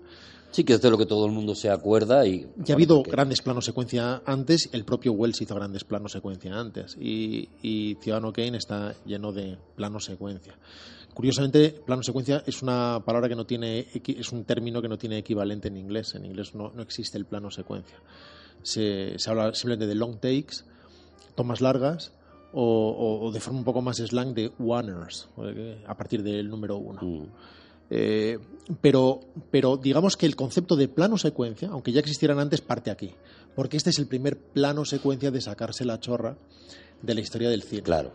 Es el de verdad de voy a hacer una cosa imposible. Plano secuencia estos- chorra sería a lo mejor la, la- la forma completa de definir este tipo. Chorrers en su Chorrers, equivalente en sí. Pero que- además tiene un sentido fundamental, que es no partir el tiempo para que comprendamos que esa pasando? bomba puede explotar en cualquier momento y que tengamos esa sensación de urgencia de verdad. Mm. Y cada vez que vuelven a acercarse con ese coche, eh, Charlon Heston y su esposa, Janet Leigh. Al coche en el que sabemos, por cierto, fue el primero que puso a Janet Leigh a sufrir en un motel. Sí, es verdad. De- ¿Verdad? del mismo modo que después también Después trabajaría y le haría la vida también muy difícil a Anthony Perkins, ya, ya que hablamos de, de psicosis en El Resplandor. Pero volvamos a, a este plano secuencia. Y hay, y hay algo además que es, que es paradójico. Estabais hablando de esa pérdida de control de la- del montaje, que es cierto. De hecho, cuando le quitaron el montaje, porque lo vio Universal, le pareció muy interesante, pero consideraba que había una serie de cambios que hacer y que era, iba a ser imposible hacer a través de él, él hizo un memorándum de más de 40 páginas dando instrucciones sobre lo que creía que había que hacer con el montaje, Mm. memorándum que usó Universal para limpiarse alguna parte de su anatomía. No lo, Sí. usa- no lo usaron en ningún ¿Te sentido. refieres al culo, por ejemplo? Sin embargo, cuando hablamos de esa música, de esos bongos, de Mancini, Mm. de esos créditos que aparecen por sobreimpresión, todo eso pertenece al segundo montaje, no al de Wells. Porque Wells no quería música. Wells quería que solamente se oyera la música de las radios de los, de los, De los coches, coches, como en American Graffiti, que de alguna manera se vieran de forma fragmentaria apareciendo y saliendo, y no quería créditos para que hubiera una atención absoluta y uno pensara que de verdad podía explotar esa bomba, ya que él consideraba que si en el momento en que coincidían los dos coches, ahí lo que ponía es diseño de producción, no sé quién, Sí, mm, todo el mundo iba a saber que nadie iba, nadie iba a, a explotar. Y sin embargo, esa idea de hacer los créditos sobre impuestos y la música de Mancini es sensacional. Así es como la hemos visto Sí, toda la vida. Y, y lo cierto es que le da una fuerza única a ese plano secuencia. Luego ele- elevaría a Brian De Palma en La Hora de las Vanidades, el plano secuencia, elevaría los altares ya con el, el, el comienzo de La Hora de las Vanidades. Eso Película es. que no le gusta a nadie, pero a mí me, me parece de mis cinco favoritas. ¿Es posible que hayamos hecho un programa donde Sabía el habláramos de tema, esto? sí, sí, sí. Es que lo más bonito, aparte de técnicamente, otra vez una película muy, muy expresionista. Recordad el Sí. momento del seguimiento con la radiofrecuencia, que es absolutamente magistral de rodaje, esos ángulos inclinados, pero además un sentido del montaje increíble, con las voces que se van oyendo filtradas, con interferencias a través de esa radio. Pero lo más incómodo e interesante de la película es precisamente su personaje, el de Quinlan, el de este inspector corrupto y terrible. Precisamente con ese desenlace en el que nos coloca a todos en una posición moral enormemente incómoda. Sí, sí. Porque tenemos a un miserable, corrupto en todos los sentidos, incluso físicamente corrupto, no ha parecido jamás más desagradable que como en esta película Orson Welles, que hace algo innombrable, que es poner Pruebas pruebas, falsas. y, y amañarlas, y sin embargo al final de la película tienes la obligación de preguntarte, ¿hizo bien? Claro. Tal vez Está hizo justificado Bueno, moralmente. el- es que al final de la película, perdóname, tiene uno, uno de los planos mm, más emocionantes que de la historia del cine. Cuando le- el amigo le, le- le- cuando mata al amigo, bueno, que cree que ha matado al amigo, de pronto llora. Ese personaje que es un que es absolutamente es un réprobo y que es tremendamente es un, es un demonio llora, pero la lágrima, no sé si lo tenéis presente, la lágrima no le brota del ojo, le sale de la piel, la, lágrima de pronto está y como si, si se estuviera se estuviera abriendo, es algo espectacular. En fin, luego ya llora de una manera, digamos, más normal, ¿no? Llora ya por los ojos, pero es algo más racional, sí. Pero es algo, ese, ese a momento... ver si estaba sudando, Javi, tú No, lo has es interpretado. lágrima. No, no, No, no, es una lágrima, es esa, esa lágrima es algo, dices, Sí, la lágrima que te sale de la mejilla. esa es la típica lágrima del, típica. del pómulo que te han operado mal y te han dejado ahí, el- te han dejado. Es algo, es, es fantástico. Y toda la película además está es, es muy muy expresionista, la iluminación es espectacular, pero todos son como, como contraplanos. Todos los personajes, hay Quinlan este, el, el malo, el, el bueno malo, el buen y malo. Es como un héroe muchísimas veces. Contrapicados, quieres Es decir. ¿no? Sí, sí, está siempre, está, la cámara está puesta siempre bajo, muy baja. De los, está la cámara por debajo de los personajes, siempre, siempre. Bueno, no, no siempre, porque hay muchos que están a las Eso es alturas. muy, muy habitual en todo el Sí. cine de Wells. Lo que contribuye a, a, de nuevo, volvemos a la inquietud, ¿no? A tu, esta película la estás viendo inquieto, la estás viendo molesto. Pero hay, hay dos motivos para eso. El primero es el que anticipaba Rodrigo antes, es el relativismo moral que no era nada habitual. O sea, hoy en día en- es, es mucho más normal hacer este planteamiento en una película, ¿no? Y tú puedes entender que alguien malo puede estar haciendo algo bueno a través de una acción mala. Pero mm, en realidad, eh, si nos atenemos a la estricta filosofía, esto no puede ser así. Nunca se puede devenir algo bueno de una acción incorrecta. Y eso lo, desde, ¿Perdón? desde Hume aquí, eh, bueno, y otro día te lo explico porque es para estar media hora charlando. Tendría que empezar por Aristóteles. Pero es que no, no, claro, pero vale, vale, sí, pero esto no, no, no puedo estar de acuerdo, pero eso es otro debate. Tú no, puedes, tú no puedes hacer algo malo y que de eso salga una cosa buena, es imposible. O sea, tú no puedes hacerle mal a- un daño a alguien porque tienes un daño superior, que es el que se le hace al bien, a la justicia y a la moral.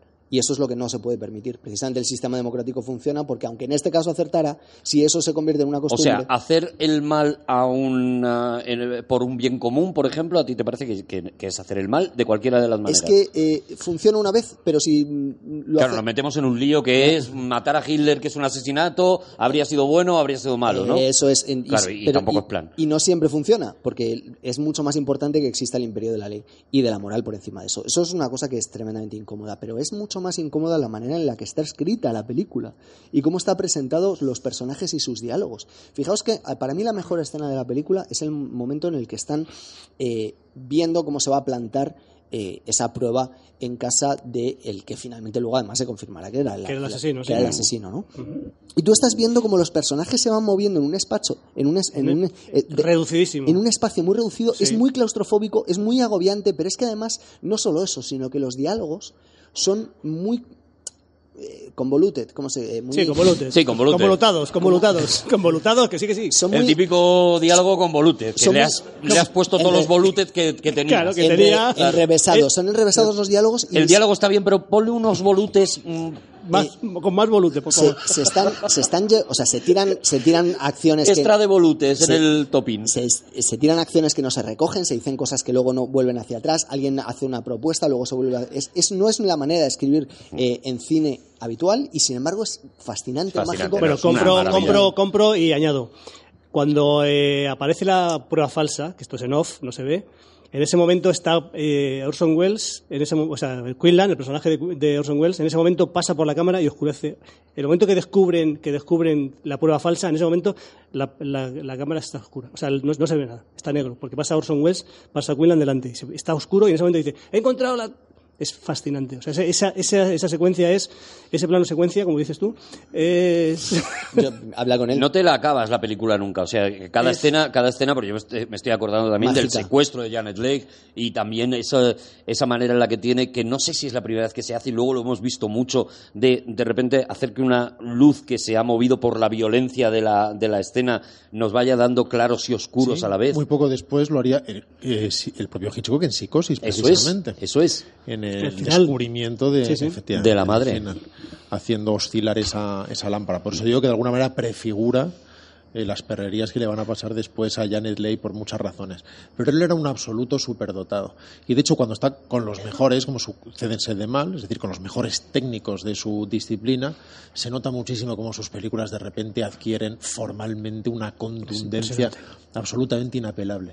Y eso es lo que hace paradójicamente tan fascinante las películas de bajo presupuesto europeas en las que consigue llegar lejísimos echándose la película entera a la espalda. Porque en lugar de tener a los mejores de cada una de las disciplinas, tiene que convertirse él en el factotum de cada uno de esos, de esos elementos. Con lo cual no puede llegar tan lejos como lo puede hacer quien solo se dedica a una cosa y además es el mejor del mundo en eso. Y sin embargo, el resultado es de una visión artística autoral absolutamente, absolutamente única. Eh, a través de determinadas imperfecciones, sin embargo, consigue una expresividad que es prácticamente inédita en la historia del cine. Se le escapa, como siempre, en cosas que dices, pero hombre, Orson, por Dios bendito. Ah, Orson, ¿sí? se le escapan cosas. ¿Tienes peros que ponerle a Sí, tengo a peros, hombre, sé, sé- que es mi tema, frívolo, superficial, pero No, es, no, es no, mi tema, perdona, no, es mi perdona. tema. Al final es lo que está manteniendo Cuando, esto. cuando se traslada, porque la están, está, hay un bolleo, ¿cómo se dice bollero en castellano? Eh, Boyer. Un mirón. Hay un mirón, Miguel. hay un mirón que le está viendo a Janet Leigh y cambia de y se va al motel, lleva las maletas, dos maletas metálicas. Ay, no me digas. Dos, la única escena, me la- digas, eh, la única escena de maletas que hay en la película. Si es una película de viajes, Claro. entiendo que se te escape alguna escena Claro. que las maletas no pesen. Claro. Vale, pero solo Vale, hay porque esa. estás tratando con maletas, vale. Hay Pero muchas- es que tienes una. Una película que se desarrolla en una estación de tren, pues es normal que a una maleta no pese, vale, lo acepto, bueno. acepto. Pues bien, alguien Pero que lleva poca ropa. Hora y, hora y media de película que solo sale una escena de Oh, maletas. mira. Bueno, escúchame, escúchame. Y luego hay un plano que dices, pero por favor, Orson Welles, estamos hablando de Orson Welles. plano que va Vargas, que por cierto, Charlton Heston en esta película se parece a Arturo Valls un montón. Ah, sí. Por, por supuesto, un montonazo. Arturo sí, sí. Valls con bigotillo fino, Ar- a lo Tú le pones a Arturo, a mi amigo Arturo, Sí. le pones un bigotito y es clavado a Charlton Heston. Y digo más, Marlene Dietrich... Arturo, si escuchas el programa, ponte una foto en Instagram con un Y bigotito. Marlene Dietrich, cuando Ana Morgade tenía el pelo largo, es clavada en esta película también. Bueno, a lo que voy, eh, un plano. O sea, se podría hacer un remake. Perfectamente. Atraviesa la ciudad, el la ciudad está de fronteriza. Charlton Heston en su coche, en su Cadillac, bueno, el escapotable, el que el más Sí, larga que sí. sea, a toda velocidad. El coche Riglet. Que es una recta, señores míos, es una porque a veces va por carretera los coches. No me lo digas. puede Va, tal. va moviendo las va manos. moviendo el volante Buah, así en una, buah, en una recta. buah. Va todo el Mira, rato así. que hemos dices? tirado dos programas. Claro que dices, vale, si es en Mr. Arcading, porque son españoles, lo reconozco, ¿vale? Lo admito, lo admito. Pero Orson Welles, por Dios, o sea, ¿cómo, Dios, puede, cómo.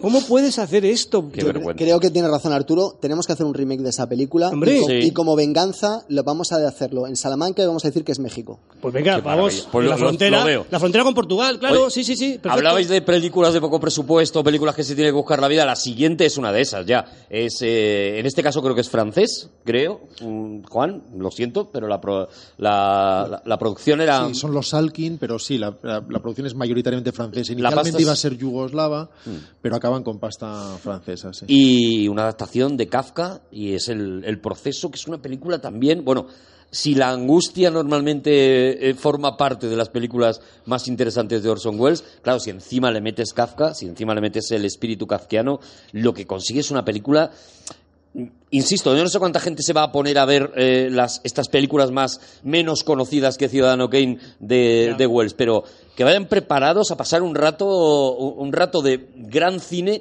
pero angustia. O sea, no, es, no son películas cómodas. Es una película que empieza con una mentira. Además, luego Rodrigo te contará la verdad sobre cómo se produjo la película, pero eh, él o no. O, s- o- No, no, no, está obligado, lo siento. La, la, la, la. Rodrigo, O no lo sabrá. ha echado las cejas para arriba diciendo, ¿por qué me meten en este lío? o no lo sabrá y tendré que hacerlo yo, pero eh, O yo, si queréis yo. ¿Qué venga. es lo que quieres? que, pero lo, lo que él contaba sobre cómo, cómo se le ocurre hacer la película es que él estaba en un hotel, no podía dormir por la noche, mira por la ventana y ve las, eh, los, estos relojes de la estación y decide ir a esa estación en mitad de la noche Sí. Y encontrándose con un lugar absolutamente fa- fantasmagórico y en el que se le van a ocurrir eh, bueno pues eh, extraordinarios eh, lu- o sea extraordina- un extraordinario sentido del espacio ¿no?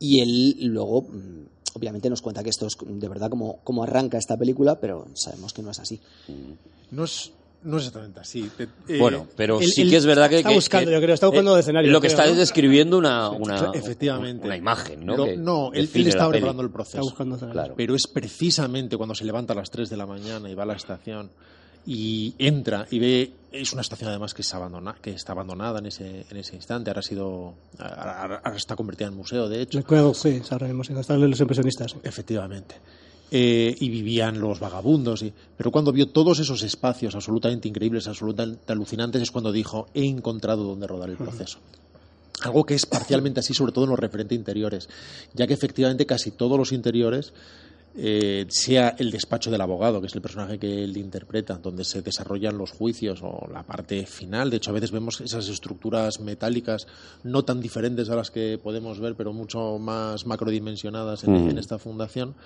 están rodadas efectivamente en esa, en esa estación. Sin embargo, para los exteriores, decidieron usar los que había localizado en Yugoslavia, ya que aunque el dinero ya no era yugoslavo, ya no iban a tener las ventajas fiscales que inicialmente aconsejaban rodar allí, habían conseguido lugares tan alucinantes, tan únicos, que no pudo renunciar a ellos. Y de hecho esta es una de mis películas predilectas de, de Wells. Y visualmente es enormemente Es una disfrutable. locura, es una locura, es, es, es impactante. cada, cada lugar, cada edificio, cada angulación, cada localización, incluida ese, ese, ese enorme despacho de- oficinas, de mesas infinitas alineadas, que no se consigue con trucos de perspectiva, sino en este caso sí llenando de yugoslavos la, la localización Mm. Por miles. Es una de las películas con más extras que he visto nunca. Eh, quitando las pelis de romanos, es decir, no, no, no me vale ver un ejército enorme de orcos remontando la loma. Hablo de tocables, cuando estás viendo que está la calle llena de... hay una manifestación, pero que verdaderamente hay 5.500 tíos. Que no se- Extras. que no se las- Extras que no son españoles, son yugoslavos y dice, con esto sí que puedo. Claro. Efectivamente. Me lo puedo permitir. Como sucede con ese juicio. Y curiosamente hace una película muy, muy fiel a Kafka y que además lo traiciona absolutamente a la vez. Porque es prácticamente textual en sus pasajes, pero la interpretación del personaje es prácticamente opuesta. En la película de Wells, K no es una víctima en absoluto. Es un hombre más bien peligroso y turbulento y que además jamás se deja avasallar por nadie y que tiene una capacidad de tirar hacia adelante y despreocuparse de su entorno y de la gente eh, muy inquietante e interesantísimo. Hay actores increíbles, sobre todo, y actrices increíbles en esta película, algunas de las grandes estrellas de- del cine, El cine francés, sí. del cine francés. Y, y- y yo solo le encuentro dos pequeños peros a la película. Una es el, el uso del adagio de Albinoni, que se revela como un tanto barato, por decirlo de alguna manera. Es un recurso que sorprende por su convencionalismo en una película como esta. Da la impresión de que es la elección que habría hecho cualquiera, o la, la elección del productor de alguna Es manera. como esto ya no tiene derechos y, y lo meto y ya está, ¿no? A eso suena, no, no funciona con esa fuerza. Aunque luego es muy creativo con la música en otros aspectos, invirtiéndola, haciendo que dos bandas de sonido suenen a la vez. Pero no, no puede ser que estemos un poco cansados de escuchar en las películas el adagio de Albinoni. ¿Sabes? Digo, Es que Sí, claro. está muy, muy utilizado, entonces quizá ahí palidezca un poco, ¿no? En la, A eso me refiero. Eso, Claro. eso es lo que le, le pero, hace. pero que él, él puede que fuera el primero que lo no, utilizara. no, no, ah, no, no, vale, vale. No, no, no, no fue el primero. Vale, vale. Pero El primero fue Albinoni. Hace Suena como si ahora se entra a una iglesia y suena el, el aleluya Mendelssohn del Mesías, tal. de Händel. Sí, sí. Suena como... Es como que ya, que ya está, que ya lo has visto y esto que no- no... no Sin embargo, luego eso lo mezcla con, con el jazz, ¿no? En las escenas más mm, turbulentas, toda- si, si, si es que hay alguna que no lo sea. Y, y la fusión a lo mejor sí que está, sí que está bien, Y el ¿no? otro pequeño pero para mí es el final. El final, no, no porque me guste o no me guste el final como concluye en sí la película, sino porque de alguna manera es extrañamente pequeño, extrañamente arbitrario, no parece que concluya de verdad todo aquello que la película va construyendo y va generando y que y, y en torno a cuya desenlace parece ir gestándose todo. Sin embargo, hay una, peli- una escena que tiene que amar Javi, que es absolutamente maravillosa por varias razones. Es un plano muy largo, un traveling larguísimo en el exterior de unos edificios de apartamentos muy impersonales, que se hace en una hora muy específica del día en la que la luz prácticamente ya decae y cuando acaba el plano y muestra la fuga de una calle con lámparas encendidas ya es de noche y todo sucede en esos cuatro minutos de plano en la que la actriz está arrastrando un baúl que decididamente pesa. Da gusto, da Pesa. gusto ver a esa muchacha. Son cuatro es lo más. con la- los riñones doblados. ¿Lo pasas mal?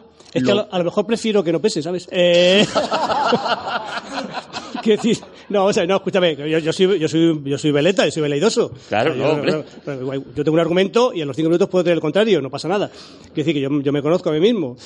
Pero quiero decir que si, si son cuatro minutos y ya un momento que te agobia, digo, tampoco quiero eso, tampoco quiero No, no, no. Orson, tampoco quiero que me maltrates a la gente. No, no es agobiante en ese sentido. ah, vale, no, vale, no, perdón, no, no, perdón. Simplemente es un diálogo que sucede mientras alguien va arrastrando un O sea, baúl. vale, Bueno, pero el baúl decididamente pesa. Hay una cosa metafórica de lo vamos que a ver, estamos que yo, yo arrastrando, no digo, yo no digo que sea un, problema. un mal que recorra todo el cine, cuidado, no digo eso, pero que es un que un, es un mal habitual en algunas películas, vamos, y en el cine español ocurre tracatrá, muchísimo, ¿vale? No, De pero hecho, uno, está- uno necesita conocimiento práctico sobre las cosas, sobre que las cosas pesen. O sea, por ejemplo, a mí me cabrea, eh, siguiendo la argumentación de Javi, cuando los personajes arrastran cadáveres en las películas.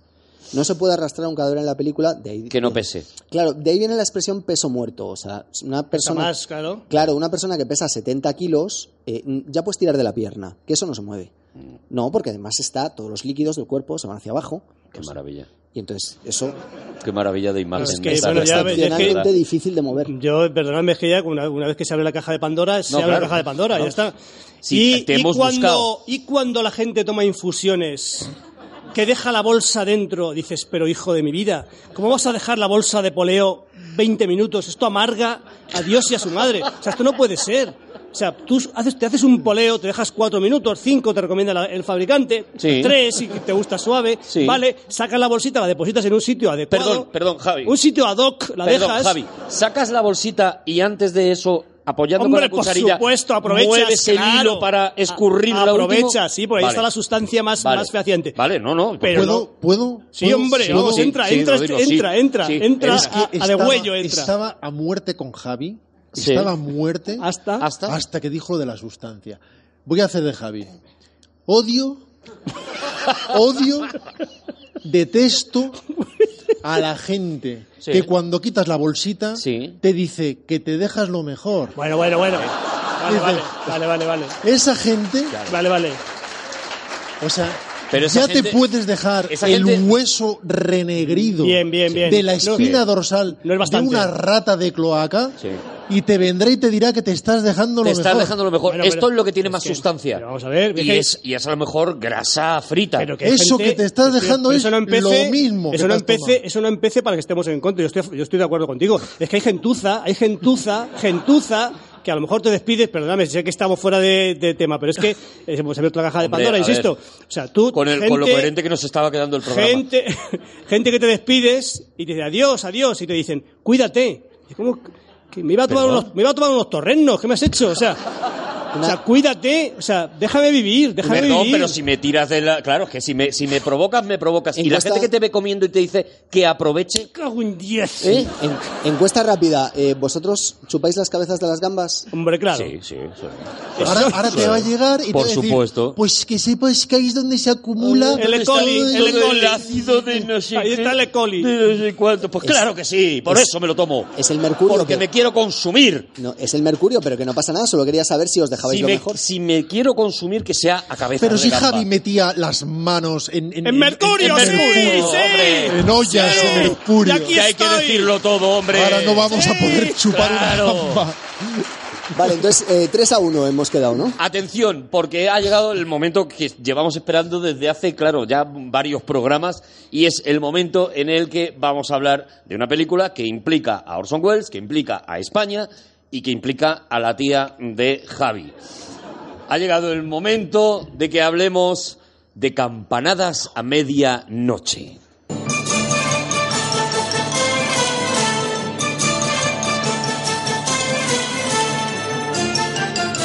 que no sé por dónde empezar. Creo que vamos a empezar a hablar de la película y luego ya Javi Sí, eh, sí, eh, si hay culminas. tiempo, si hubiera tiempo. Culmina, sí, no. Yo en cinco tenemos, minutos, con que me dejéis tres minutos, Tiempo cuento tenemos. la historia de Orson Welles y mi tía Margarit. Tiempo tenemos. A Y- mí, bueno, yo, a- por, por abrir, y, es- y voy a decir una obviedad, me parece una de las grandes obras maestras, ya no de Chaplin, de, de- perdón, de... es que a Chaplin también le parecía una obra maestra, por eso lo tenía en la cabeza. Eh, no, ya no de Orson Welles, sino de la historia del cine y punto. O Para sea, mí es la mejor película de Orson Welles Sí. en, en toda su carrera. Yo, yo me apunto. ¿Tú estás, estás Sí, dentro? a diferencia de lo con las cabezas de gambas, creo que es. eh, el, o sea, hay tres obras maestras dentro de la filmografía de Wells que son Sede Mal, eh, Ciudadano Kane y esta, pero creo que esta es mejor. O sea, es la mejor de las tres. Yo eh, me gustaría estar de acuerdo. Hombre, pero no saques lo personal. Sí, es que para mí esta claro. película me marcó, me marcó mucho. Bueno, de Vale, hecho, va- vamos a ello, mi tío, Ma- mi tío, mi tío Manuel, mi tío Javi, no Manolo, aguanta, suéltalo, Javi. eh, joder, es que Tu tío Manuel, mira, hay una escena. Ursus claro. Manuel, ¿no? No, no, ese, es- ese es el hijo. Ah, el hijo es Ursus Manuel. Vamos a ver, vale. Orson- joder, es que lo conté, no quiero retirar, ¿vale? Eh, mi padre amigo de, amigo de Orson Welles, yo creo que amigo un poco putativo, pero no voy a entrar en eso. Y, o sea, no era, muy, no era amigo muy, ¿cómo decir? Muy, muy Amigo heredado. No era de un- con mucha emoción, digamos. Sí. Era un amigo, eh, mm, eh, como decir, que tenía intereses. O sea, no Sí, era una, no era amistad sí. pura, ¿vale? Bueno, no voy a entrar ahí. Entonces resulta que Or- Orson Welles está por mi tía. Estaba, le gustaba a mi tía Margari, le gustaba, y que por cierto, Tu tío Margari. sí. Que no tía- sabíamos el nombre hasta mi tía este Margari, momento. sí, sí. Y es que además. Si lo llego muy- a saber. Es muy curioso porque a que dan ganas de acabar, eh, pues, a que dan Margarita. Pues. sea, se, se llamaba Nieves. Y. sí, sí, pero ella. sí, es verdad, esto. Es verdad que yo me río, soy tonto. ¿Se llamaba verdad, Nieves? Sí, sí, se llamaba Nieves, pero decidió que, que Margari, porque de- que era como una especie de un nombre. Se puso un nick. Un nom sí, era un nombre como que daba. un- eh, ella quería llamarse Nieves Margarita, bueno, su rollo. Entonces Margari le parecía que era una cosa que, daba un- que era un poco inquietante. Margari. Margari. Arroba Margari, Y la gente decía. Margari, y decía Margari, ¿qué más? Y decía, ta, Margarita. Bueno, eh. Es como, es como Dan, Dan, dar- por ejemplo. ¿me Claro, que tú te, dan- y te da ganas de acabarlo también. Eso es, Danarisa. Eso es. Bueno, escucha, en- en- solo cuento esto. Sí, sí, sí, sí. En, en Campanadas a Medianoche está rodada aquí en la Casa de Campo. Parte de la película, no toda, obviamente. Las batallas. Las batallas están rodadas en Casa de Campo, ¿vale? Y hay un plano de pronto que están, están en la- en la- las peleas, gente que, como siempre, no te enteras nunca qué está pasando en las películas de, de batallas. Mm. Y de pronto hay un plano de dos personajes que se dan la- que no son ninguno, que no aparecen, no son personajes que son importantes para la historia. Pues uno es mi tío. Venga ya. Mi tío Manuel, claro, porque o sea, eh, Orson Welles quería, estaba quedado con, o sea, estaba por mi tía, o sea, sí, estaba por mi tía, le gustaba mucho mi A tía. Orson Welles le gustaba Margari. Mi tía Margarita sí, le gustaba mucho. ¿Cómo se llamaba tu tío? Mi tío Manuel. Manuel, Ah, Manuel, Manuel, Sí, sí, está- estaba, Yo estoy y Margari. colocadísimo, yo estoy Y entonces- súper Ya estoy, ubicado. ya estoy. Entonces sospechamos que sospechamos que tuvo tuvo una una affair. ¿Cómo se dice affair en castellano? Eh, Eh, eh, tuvo un lío. Tuvo un lío, mi tía tuvo esto nunca se habla. En mi casa nunca se habla ni de Alfonso XIII, por lo que sea, ni de ni de ni de, ni de Orson Welles, porque se supone que tu- tuvo, tuvo un lío con mi tía Margarit. Y de hecho, de hecho, mi primo, mi primo se llama Ursus. Y Ursus, Ursus, ¿qué quiere decir? Oso. ¿Y Orson qué es? Oso. ¡Ah! Atacabos. Ursus Manuel. Eh, Ursus- claro, Franco. Ursus Manuel, entonces, es hijo de Alfonso XIII. No, no, de Orson Welles. Pero, fíjate, Franco no le dejaba, Franco no dejaba poner nombres raros a las personas. No. Porque era así, era una persona pues, maligna, ¿no? y entonces, cuando mi, mi quisieron llamarle Ursus, Sí. dijo, bueno, no era Franco, no estaba Franco allí en el registro, estaba un señor, ¿no? ¿Te imaginas? Y dijo, No sí, se sí, puede. Españoles, no se puede. Ursus no. Entonces le dijo, Me voy, que tengo cosas. Pero no, optaban, optaban- no, esto, esto es cierto, ya sé que esto parece que es cachondeo, no- no optaban por Ursus, Ursus María, Ursus María o Manuel Ursus. Y al final le pusieron Manuel Ursus. Manuel Ursus. Y ya está, y si, es una historia muy sencilla. ya Pero está. Entonces, yo te voy- so- es una sospecha, Te insisto. voy a decir una cosa, no lo veo tan mal. O sea, quiero decir, al final todas las dictaduras tienen su lado bueno. Vamos bien, ¿eh? Porque, porque claro, o sea, sí está el hecho de matar gente, meter gente en las cunetas y tal. Pero luego está el, el otro. Es- Sí, pero si te pones tiquismiquis, todos tenemos nuestras mierdas. Claro, pero luego está la parte buena es que tú controlas, por ejemplo, el registro civil y tú no permites a alguien que se llame Kevin Costner, Kevin Costner Jesús. Eso es. O sea, es, es que eso, o sea, alguien llega y dice, "Oh, ¿cómo se va a llamar el niño? Kevin Costner Jesús. Entonces, ahí lo que procede es que el funcionario se levante y le cruce la cara al padre. ¿Pero por qué? ¿Por Pues qué? porque- Pues si la gente le quiere llamar Kevin Costner Jesús, que creo que jamás es un mito y que jamás ha habido nadie que se, llama- se llamase así ni nada de eso, que es un mito. Tengo Pero si pruebas, a un ¿vale? señor le apetece, pues luego al el niño cuando crezca, pues ya le pegará. Sí, si luego le se lo que cambia, pegar al se cambia. padre. Tú has estado conmigo en el registro civil, Arturo, por co- temas que algún día contaremos. Vamos Bueno, bien. cuando nos casamos. Y, y sabes de lo que te estoy hablando. O- yo ahí lo dejo. Bueno, pues a medianoche. campanadas a medianoche. venga, vamos. Ha- hashtag. Vamos a campanadas a medianoche.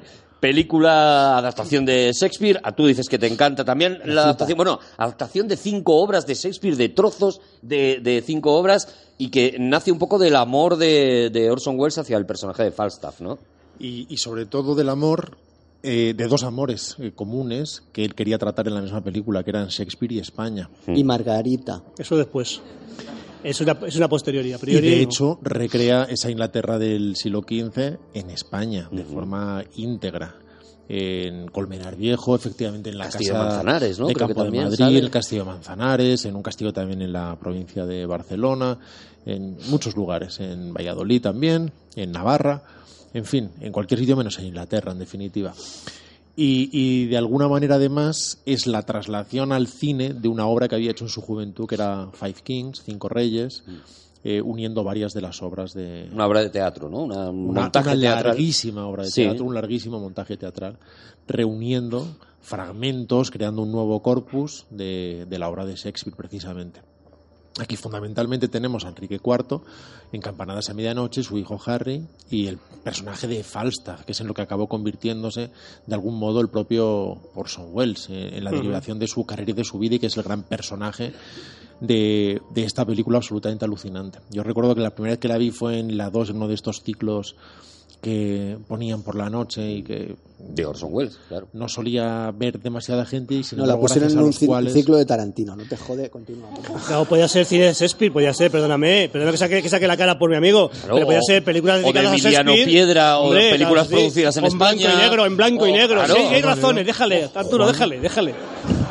Cuando se ve fuerte da muchísimo Es- da miedo. muchísimo miedo, de verdad, ¿eh? Se Hoy, transforma. hoy es que he venido un poco enfadado, perdón. Sí, sí. Y además recuerdo que durante por lo menos media hora se desincronizaban los subtítulos e iban como un minuto tarde.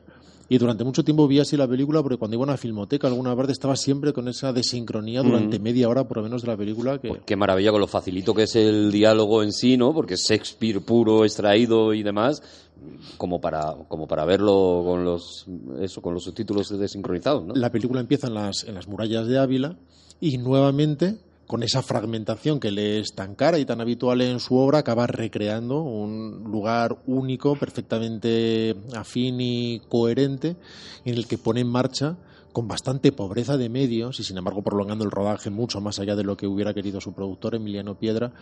Eh, eh, ya no sé, es una frase derivada y subordinada que ya no sé cómo empezaba.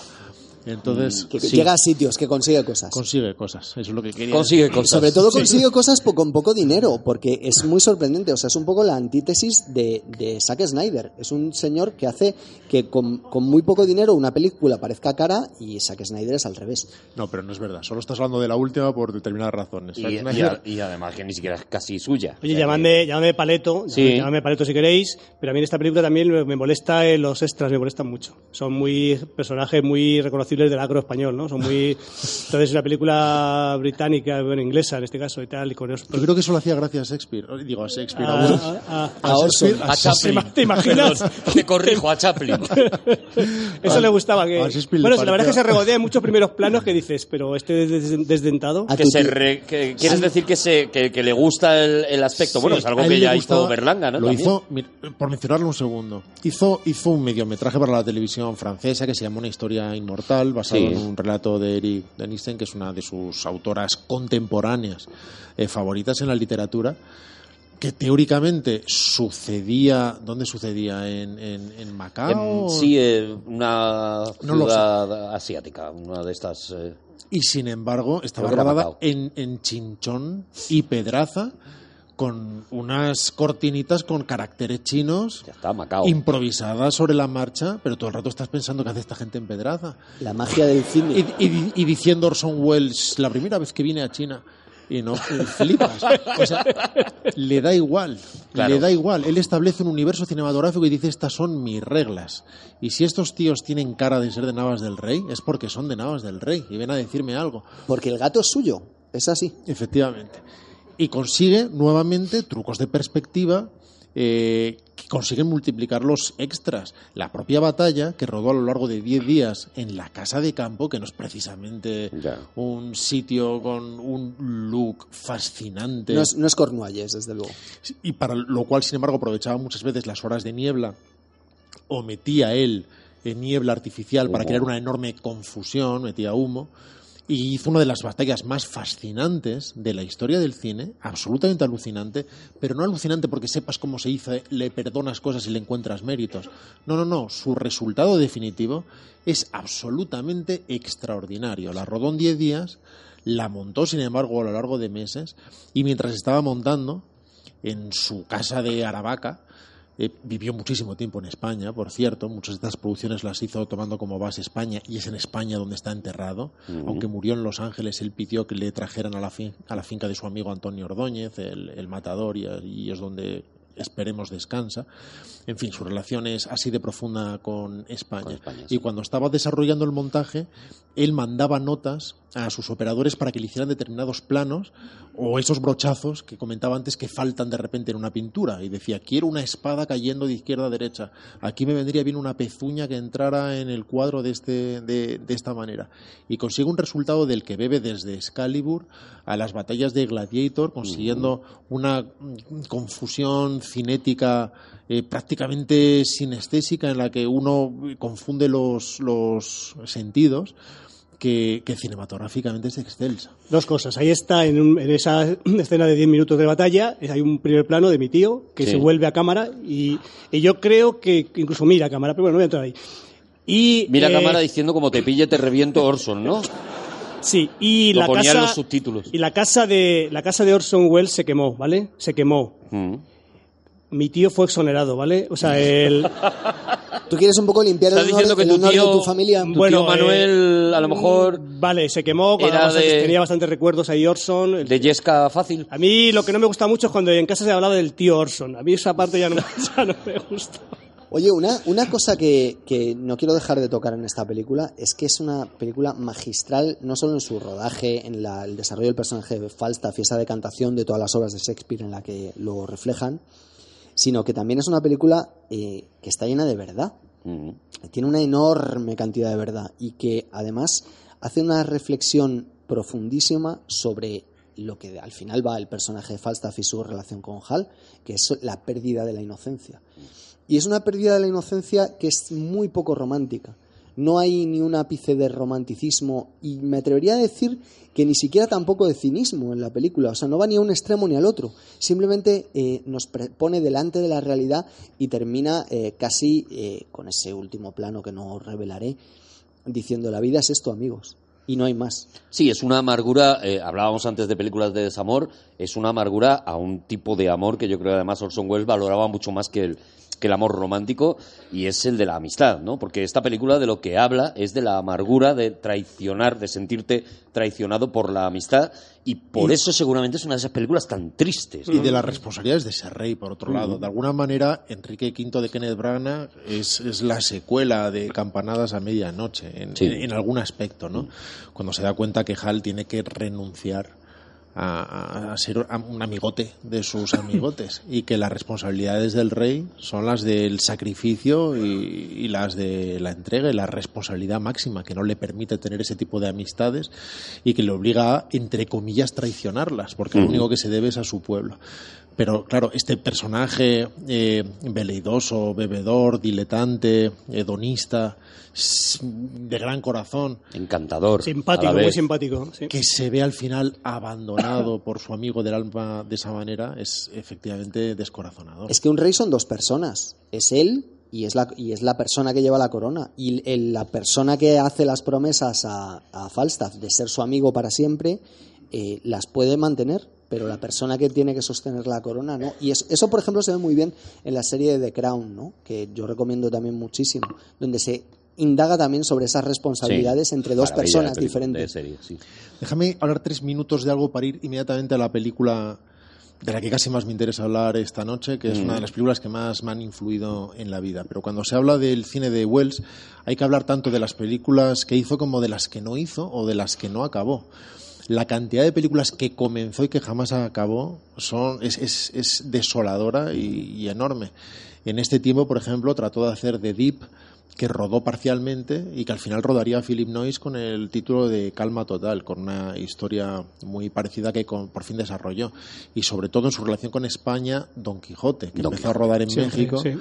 y que a lo largo de tres décadas siguió rodando a trocitos conforme ganaba algo de dinero y que jamás se acabó. Solamente se hizo un montaje muy, muy discutible de Jesús Franco.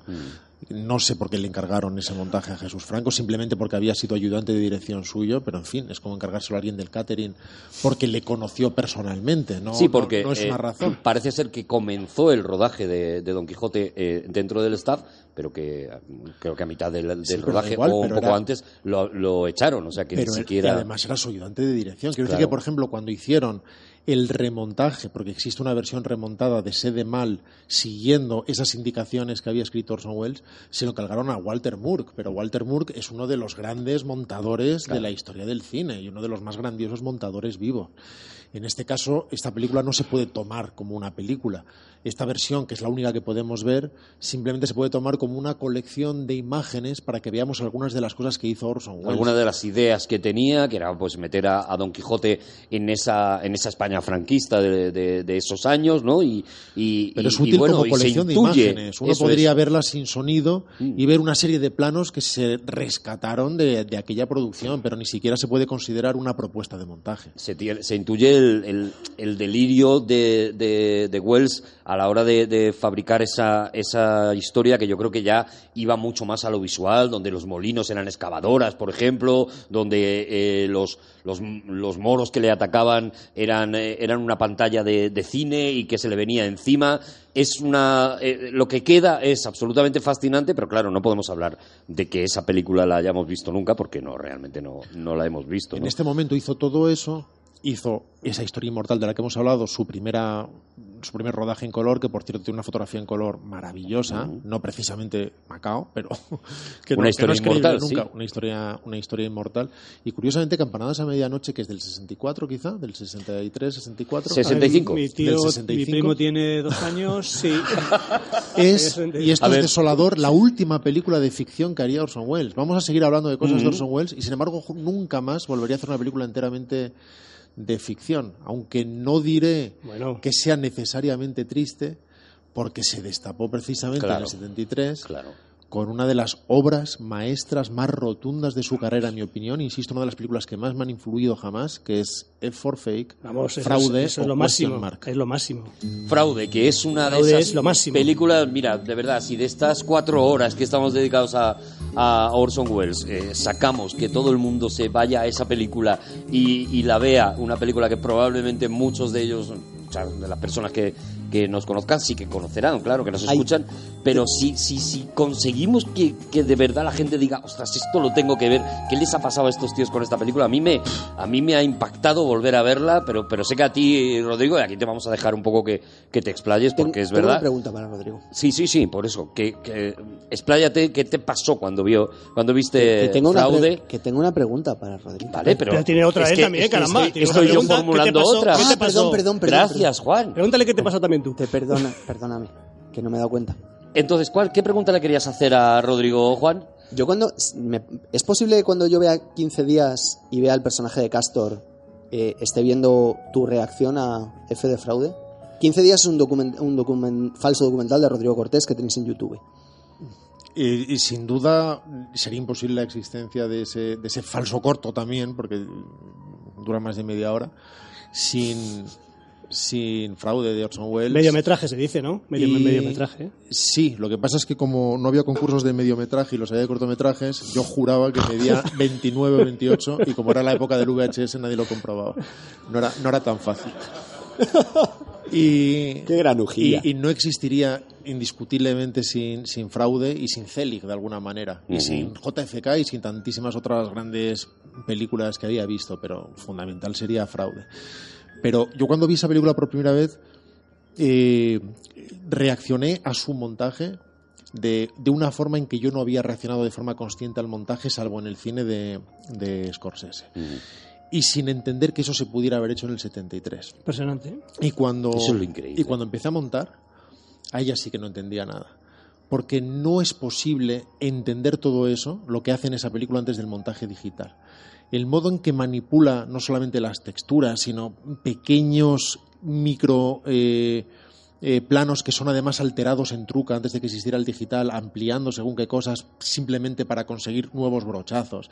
Si, por ejemplo, tenía un determinado plano demasiado largo y no tenía dos planos porque era un plano do- documental, muchas veces alteraba su tamaño o, lo invertía especularmente para que pareciera otro plano distinto y seguir consiguiendo que- que el montaje reaccionara por colisión consigo mismo.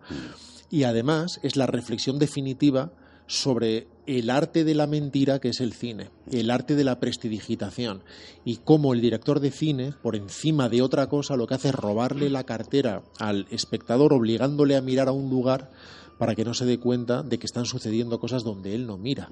La película empieza, por ejemplo, con una declaración absolutamente honesta en la que dice lo que van a ver durante los siguientes 60 minutos es absolutamente real.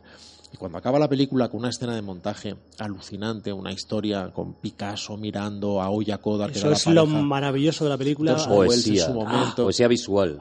creando una imagen, creando, creando, insisto, una historia que todos asumimos como verdadera ya que así ha sido presentada. Cuando acaba esa escena, dice, les dije que lo que iba a pasar durante los siguientes 60 minutos era real. Esos 60 minutos pasaron hace 10 y lo último que acaban de ver ustedes, sobre todo porque es una película sobre la falsificación, Sí. que es de lo que va el cine. Es una película sobre un falsificador que escribe sobre otro falsificador, estamos hablando de Clifford Irving, escribiendo sobre Emil de Ori, un falsificador de grandes eh, pinturas especialmente impre- impresionistas y sobre todo de Modigliani, y del tercer gran falsificador, que es Orson Welles, que además era mago profesional, ilusionista pro- profesional, y que en la propia película ejerce de ilusionista pro- profesional. La película no es ni siquiera un documental, es prácticamente un ensayo.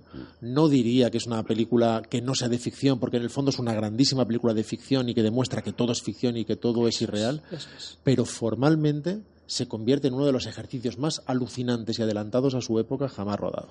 Es que yo creo que además, efectivamente, es es una reflexión sobre el documental, sobre el documental que se tiende a pensar de una manera casi, como decir, inconsciente, que es un- una, que es realidad, que el, el documental, lo que pasa en el documental y la realidad dices, no, Claro, lo no he es, visto en un documental. no o sea, es- un documental es la realidad de un director que ha decidido que tú veas esto, Mm. pero una- un documental sería Claro. pues, una cámara en un- el metro de Madrid o en una, en una esquina, eso sería un documental, que eso lo que ocurra, lo, ocurra ocurre lo que... Y claro, si eliges esa, esa, esa cámara y no otra, pues ya estás modificando. O sea que, quiero decir que la idea de que el documental es, un, un- es parte de la vida es una falsa, una, una falsa, falsa, falsa falsedad. En ese sentido es muy honesto porque él empieza haciendo un truco de magia a la cámara, delante de la cámara, y diciéndole al espectador, yo elijo dónde vas a mirar tú. Sí, y eso por es. eso precisamente te puedo engañar, ¿no? Y eso es lo que hace, por eso está hablando, claro, tú decías, es, es alucinante ese montaje en el 73, pero es que está hablando de la posverdad, está hablando de cosas que están ahora mismo y está diciendo, solo si haces el trabajo de buscar la verdad, se te puedes escapar es- de la a sí posverdad. mismo como falsificador desde el inicio, con aquella famosa eh, retransmisión de la Guerra de los Mundos de la que hablábamos el otro día. Claro. Vemos la propia moviola, vemos el arte del montaje. Muchas veces cuando un plano es demasiado largo para el montaje que él desea, lo parte mostrando el propio plano rodado, rodando la moviola, inserto dentro del monitor de la propia moviola Lo para también a veces. lo para. Intuiciones, insisto, que son propias del cine a partir de los años 90 Sí. y que solamente se consiguen a través del montaje digital. Vamos, cualquiera que haya visto a Fincher, eh, cuando vea eh, fraude, va a reconocer muchas de las cosas que, que están, están en la obra de Fincher. ¿no? Hay que, hacer, hay que hacer una prevención antes de que la gente se lance eh, descaradamente a F de fake, cosa que deben hacer. Y es que no es una película fácil tampoco. O sea, hay que sentarse delante de la película con, con ganas de ver una película que te va a desafiar, que intelectualmente es muy poderosa, es eh, dura a veces en, oca- en ocasiones de ver, y que yo debo eh, confesar que a mí, me, yo no la había visto antes de que dijéramos que íbamos a hacer un programa de Orson Welles, que luego fueron dos. Mm. Y eh, la vi para, para preparar el programa y cuando la estaba viendo yo no entendía absolutamente nada. Yo luego le, le dije a Arturo, "Mm, Arturo, me siento indefenso ante esta película, no la comprendo. Arturo González Campos, contra mm, todo pronóstico y las apariencias, es una persona muy inteligente ¿Qué dice? y, y me, ¿Qué dice? Estamos locos. Qué maledicencia, por Me Dios. gustabas cuando me insultabas. y me dio un par de Porque claves. estabas como ausente. me dio un par de claves para entender la película y de repente volví a ver la película y dije, Dios mío, es que estoy viendo algo que es absolutamente asombroso y que me había hecho a mí pequeño. Realmente, o sea, también quiero que la gente no se asuste cuando vea eh, la película porque me ganó incluso eso a mí. es una película rara, efectivamente, es una película, es, es una película rara, es muy rara. De todos modos, los últimos 20-25 minutos es, es un- es- son excelsos. Sí. Son algo, son, son, es crema, es algo, es que no te lo, no te lo crees, no te dices, pero ¿qué, qué está pasando aquí? Puedo ¿Qué- aconsejar exactamente lo contrario. Yo aconsejo ver la película sin ninguna re- reverencia y, y- y- y sin ninguna prevención intelectual. Aconsejo a la vez no whatsappear mientras se ve. Ah, eh, eso es importante. Y Eso estar, quieras que no ayuda. y estar mirando todo el rato la pantalla. Pero, pero considero que, que la película es enormemente divertida para empezar. Y que si se interpreta como un juego de magia, es absolutamente fascinante. Y además ese juego de espejos que propone, de enormes mentiras enmascarando mentiras, es, es subyugante o subyugador. ¿Subyugador? ¿Subyugante? Subyugante. depende. Sub- subyugante. Si dice subyugante, subyugante, si dice subyugador, es subyugador, es así, eso es el castellano, es la ventaja que tenemos frente al inglés, joder. En todo caso, que subyuga. Tenemos a Clifford Irving, que hace la única biografía de Howard Hawks, que es otro enigma absolutamente irresoluble, y que lo que hace es inventarse la biografía e inventarse. Howard Hughes, ¿no? Inventarse, Howard Hughes, Howard Hughes, perdón, he dicho inventarse Howard Hughes, una, una sí. entrevista Por cierto, con eh, Se él. me da muy bien decir Adriano por Trajano. y- Eh, por cierto, O sea, escuchadme, antes también has Orson dicho Welles, Charles Bronston y todos te lo hemos pasado. Or- te- Orson Welles es Orson Welles y se- es de la, de la- de la- del equipo de John Ford, Frank Capra, eh, John Huston. Sí. Sin embargo, no es del equipo de Scorsese, Amenábar, eh, Von Strogen. ¿Sabes lo que, por dónde voy? Yo no. Creo que Vamos a ver, nadie lo sabe. Javi. Vamos a ver, Orson Welles es del equipo de John Ford, Frank Capra. No dices, no dices Lo una dices película. por número de sílabas. No, no dices una película de Ford, dices una película de John Ford. No dices- no, generalmente dices una película de Wells, dices una película de Orson Welles. Sin embargo, dices una película de Martin Scorsese, dices una película de Scorsese. Uy.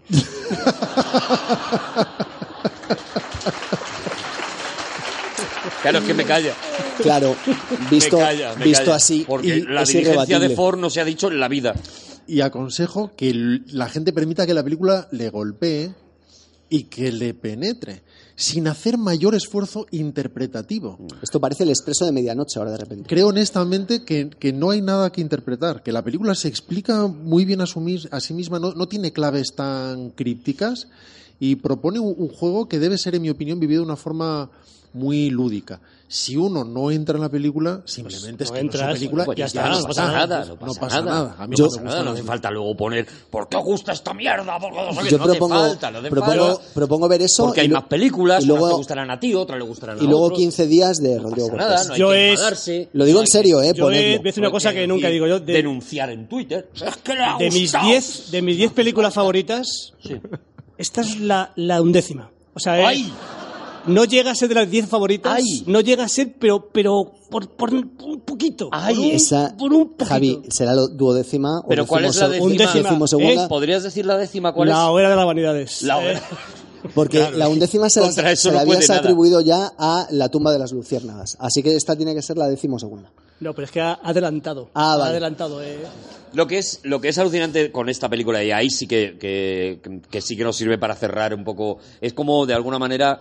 Eh, eh, yo creo que esta película explica Orson Welles de otra forma. O sea, empiezas a leer todas las películas de las que llevamos dos programas hablando de otra manera cuando te das cuenta de que en realidad Orson Welles lo que ha estado es todo el rato jugando a engañarte, eh, a que mires a otro lado. No, Orson Welles ha estado jugando a lo que él quería ser de niño, que es ser mago. Y le daba igual si le ponían encima de un escenario o si le ponían una cámara para que rodara. Él lo que ha estado todo el rato es engañándote. Ya desde la famosa, que él mismo, lo dice, ¿no? De la famosa Guerra de los Mundos, ese Rosebud que nadie escucha al principio de, de Ciudadano Kane y que sin embargo todo el mundo da por hecho que es la última palabra que ha dicho, que ha dicho Kane cuando no hay nadie en la habitación cuando dice Rosebud, con lo cual es imposible que supieran que esa era la última palabra que había pronunciado.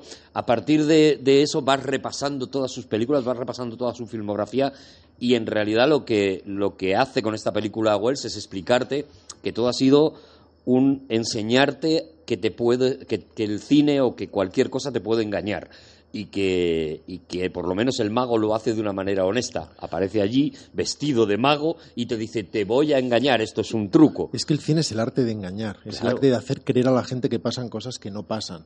Pero, pero eso lo llevas a, a extremos físicos de, de- de disfrute máximo, en, en los que muchas veces eh, ni siquiera tratas de que el efecto simplemente sea el adecuado, sino que además sea lo más mentiroso posible sin que nadie se dé cuenta, porque hay una especie de placer extra en esto.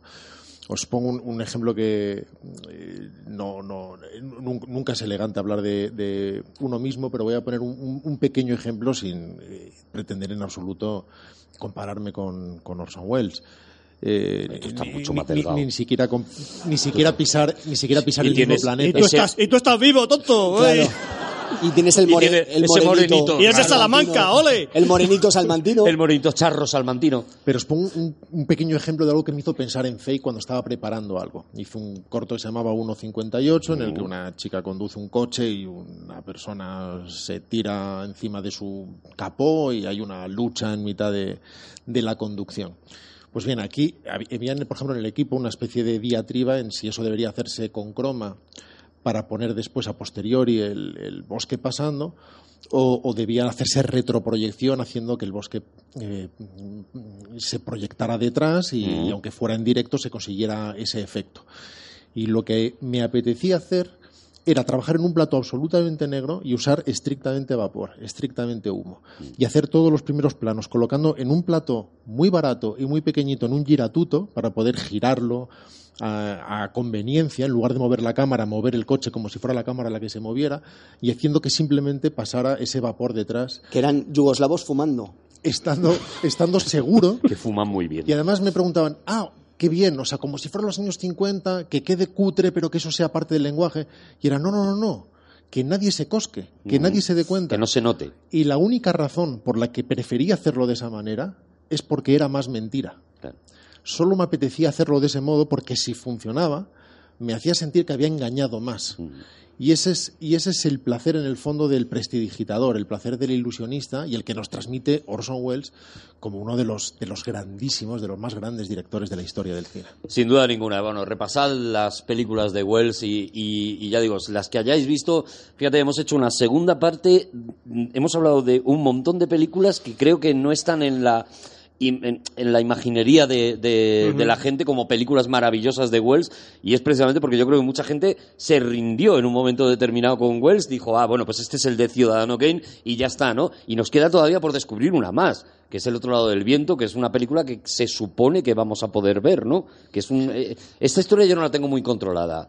La, la estrenan dentro de unos años en Netflix. La película efectivamente forma parte de estas películas inacabadas, con la diferencia de que él había rodado prácticamente todo el material Mm. y que por razones indescifrables, inextricables, que tenían que ver con los siempre complejísimos derechos de propiedad de la película, ya que muchas veces recurría a diferentes eh, personajes Produ- adinerados, incluso de sí. diferentes países que hacían imposible después discernir a quién pertenecía la película, en este caso además a un árabe millonario, eh, impidió que se montara. Es una película muy autorreflexiva que en un principio iba a ser la historia de un gran matador de toros y su y un, y un banderillero eh, a su ser- no a su servicio sino eh, bajo su tutela Sí. eh, tratando de aprender Su, su cuadrilla. De becario. pero que al final Ah. decidió llevar al mundo del cine por el fracaso de una película de Rossi sobre el mundo de los toros.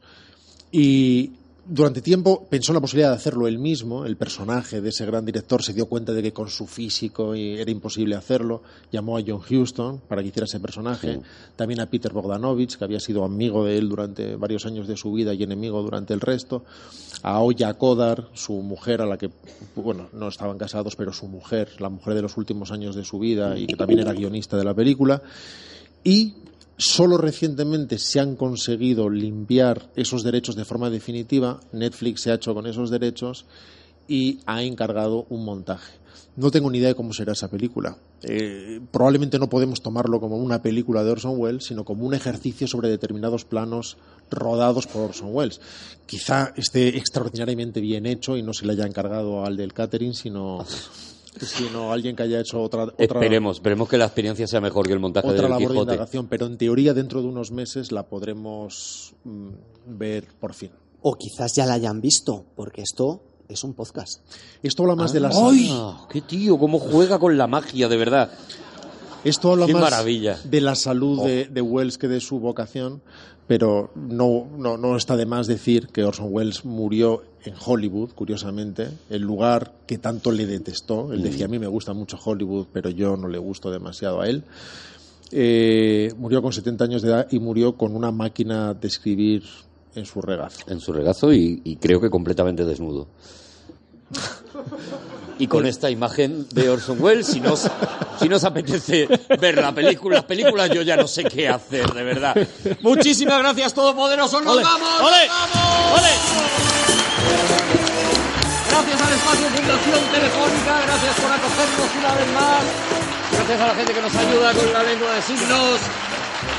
Y gracias a Rodrigo Cortés.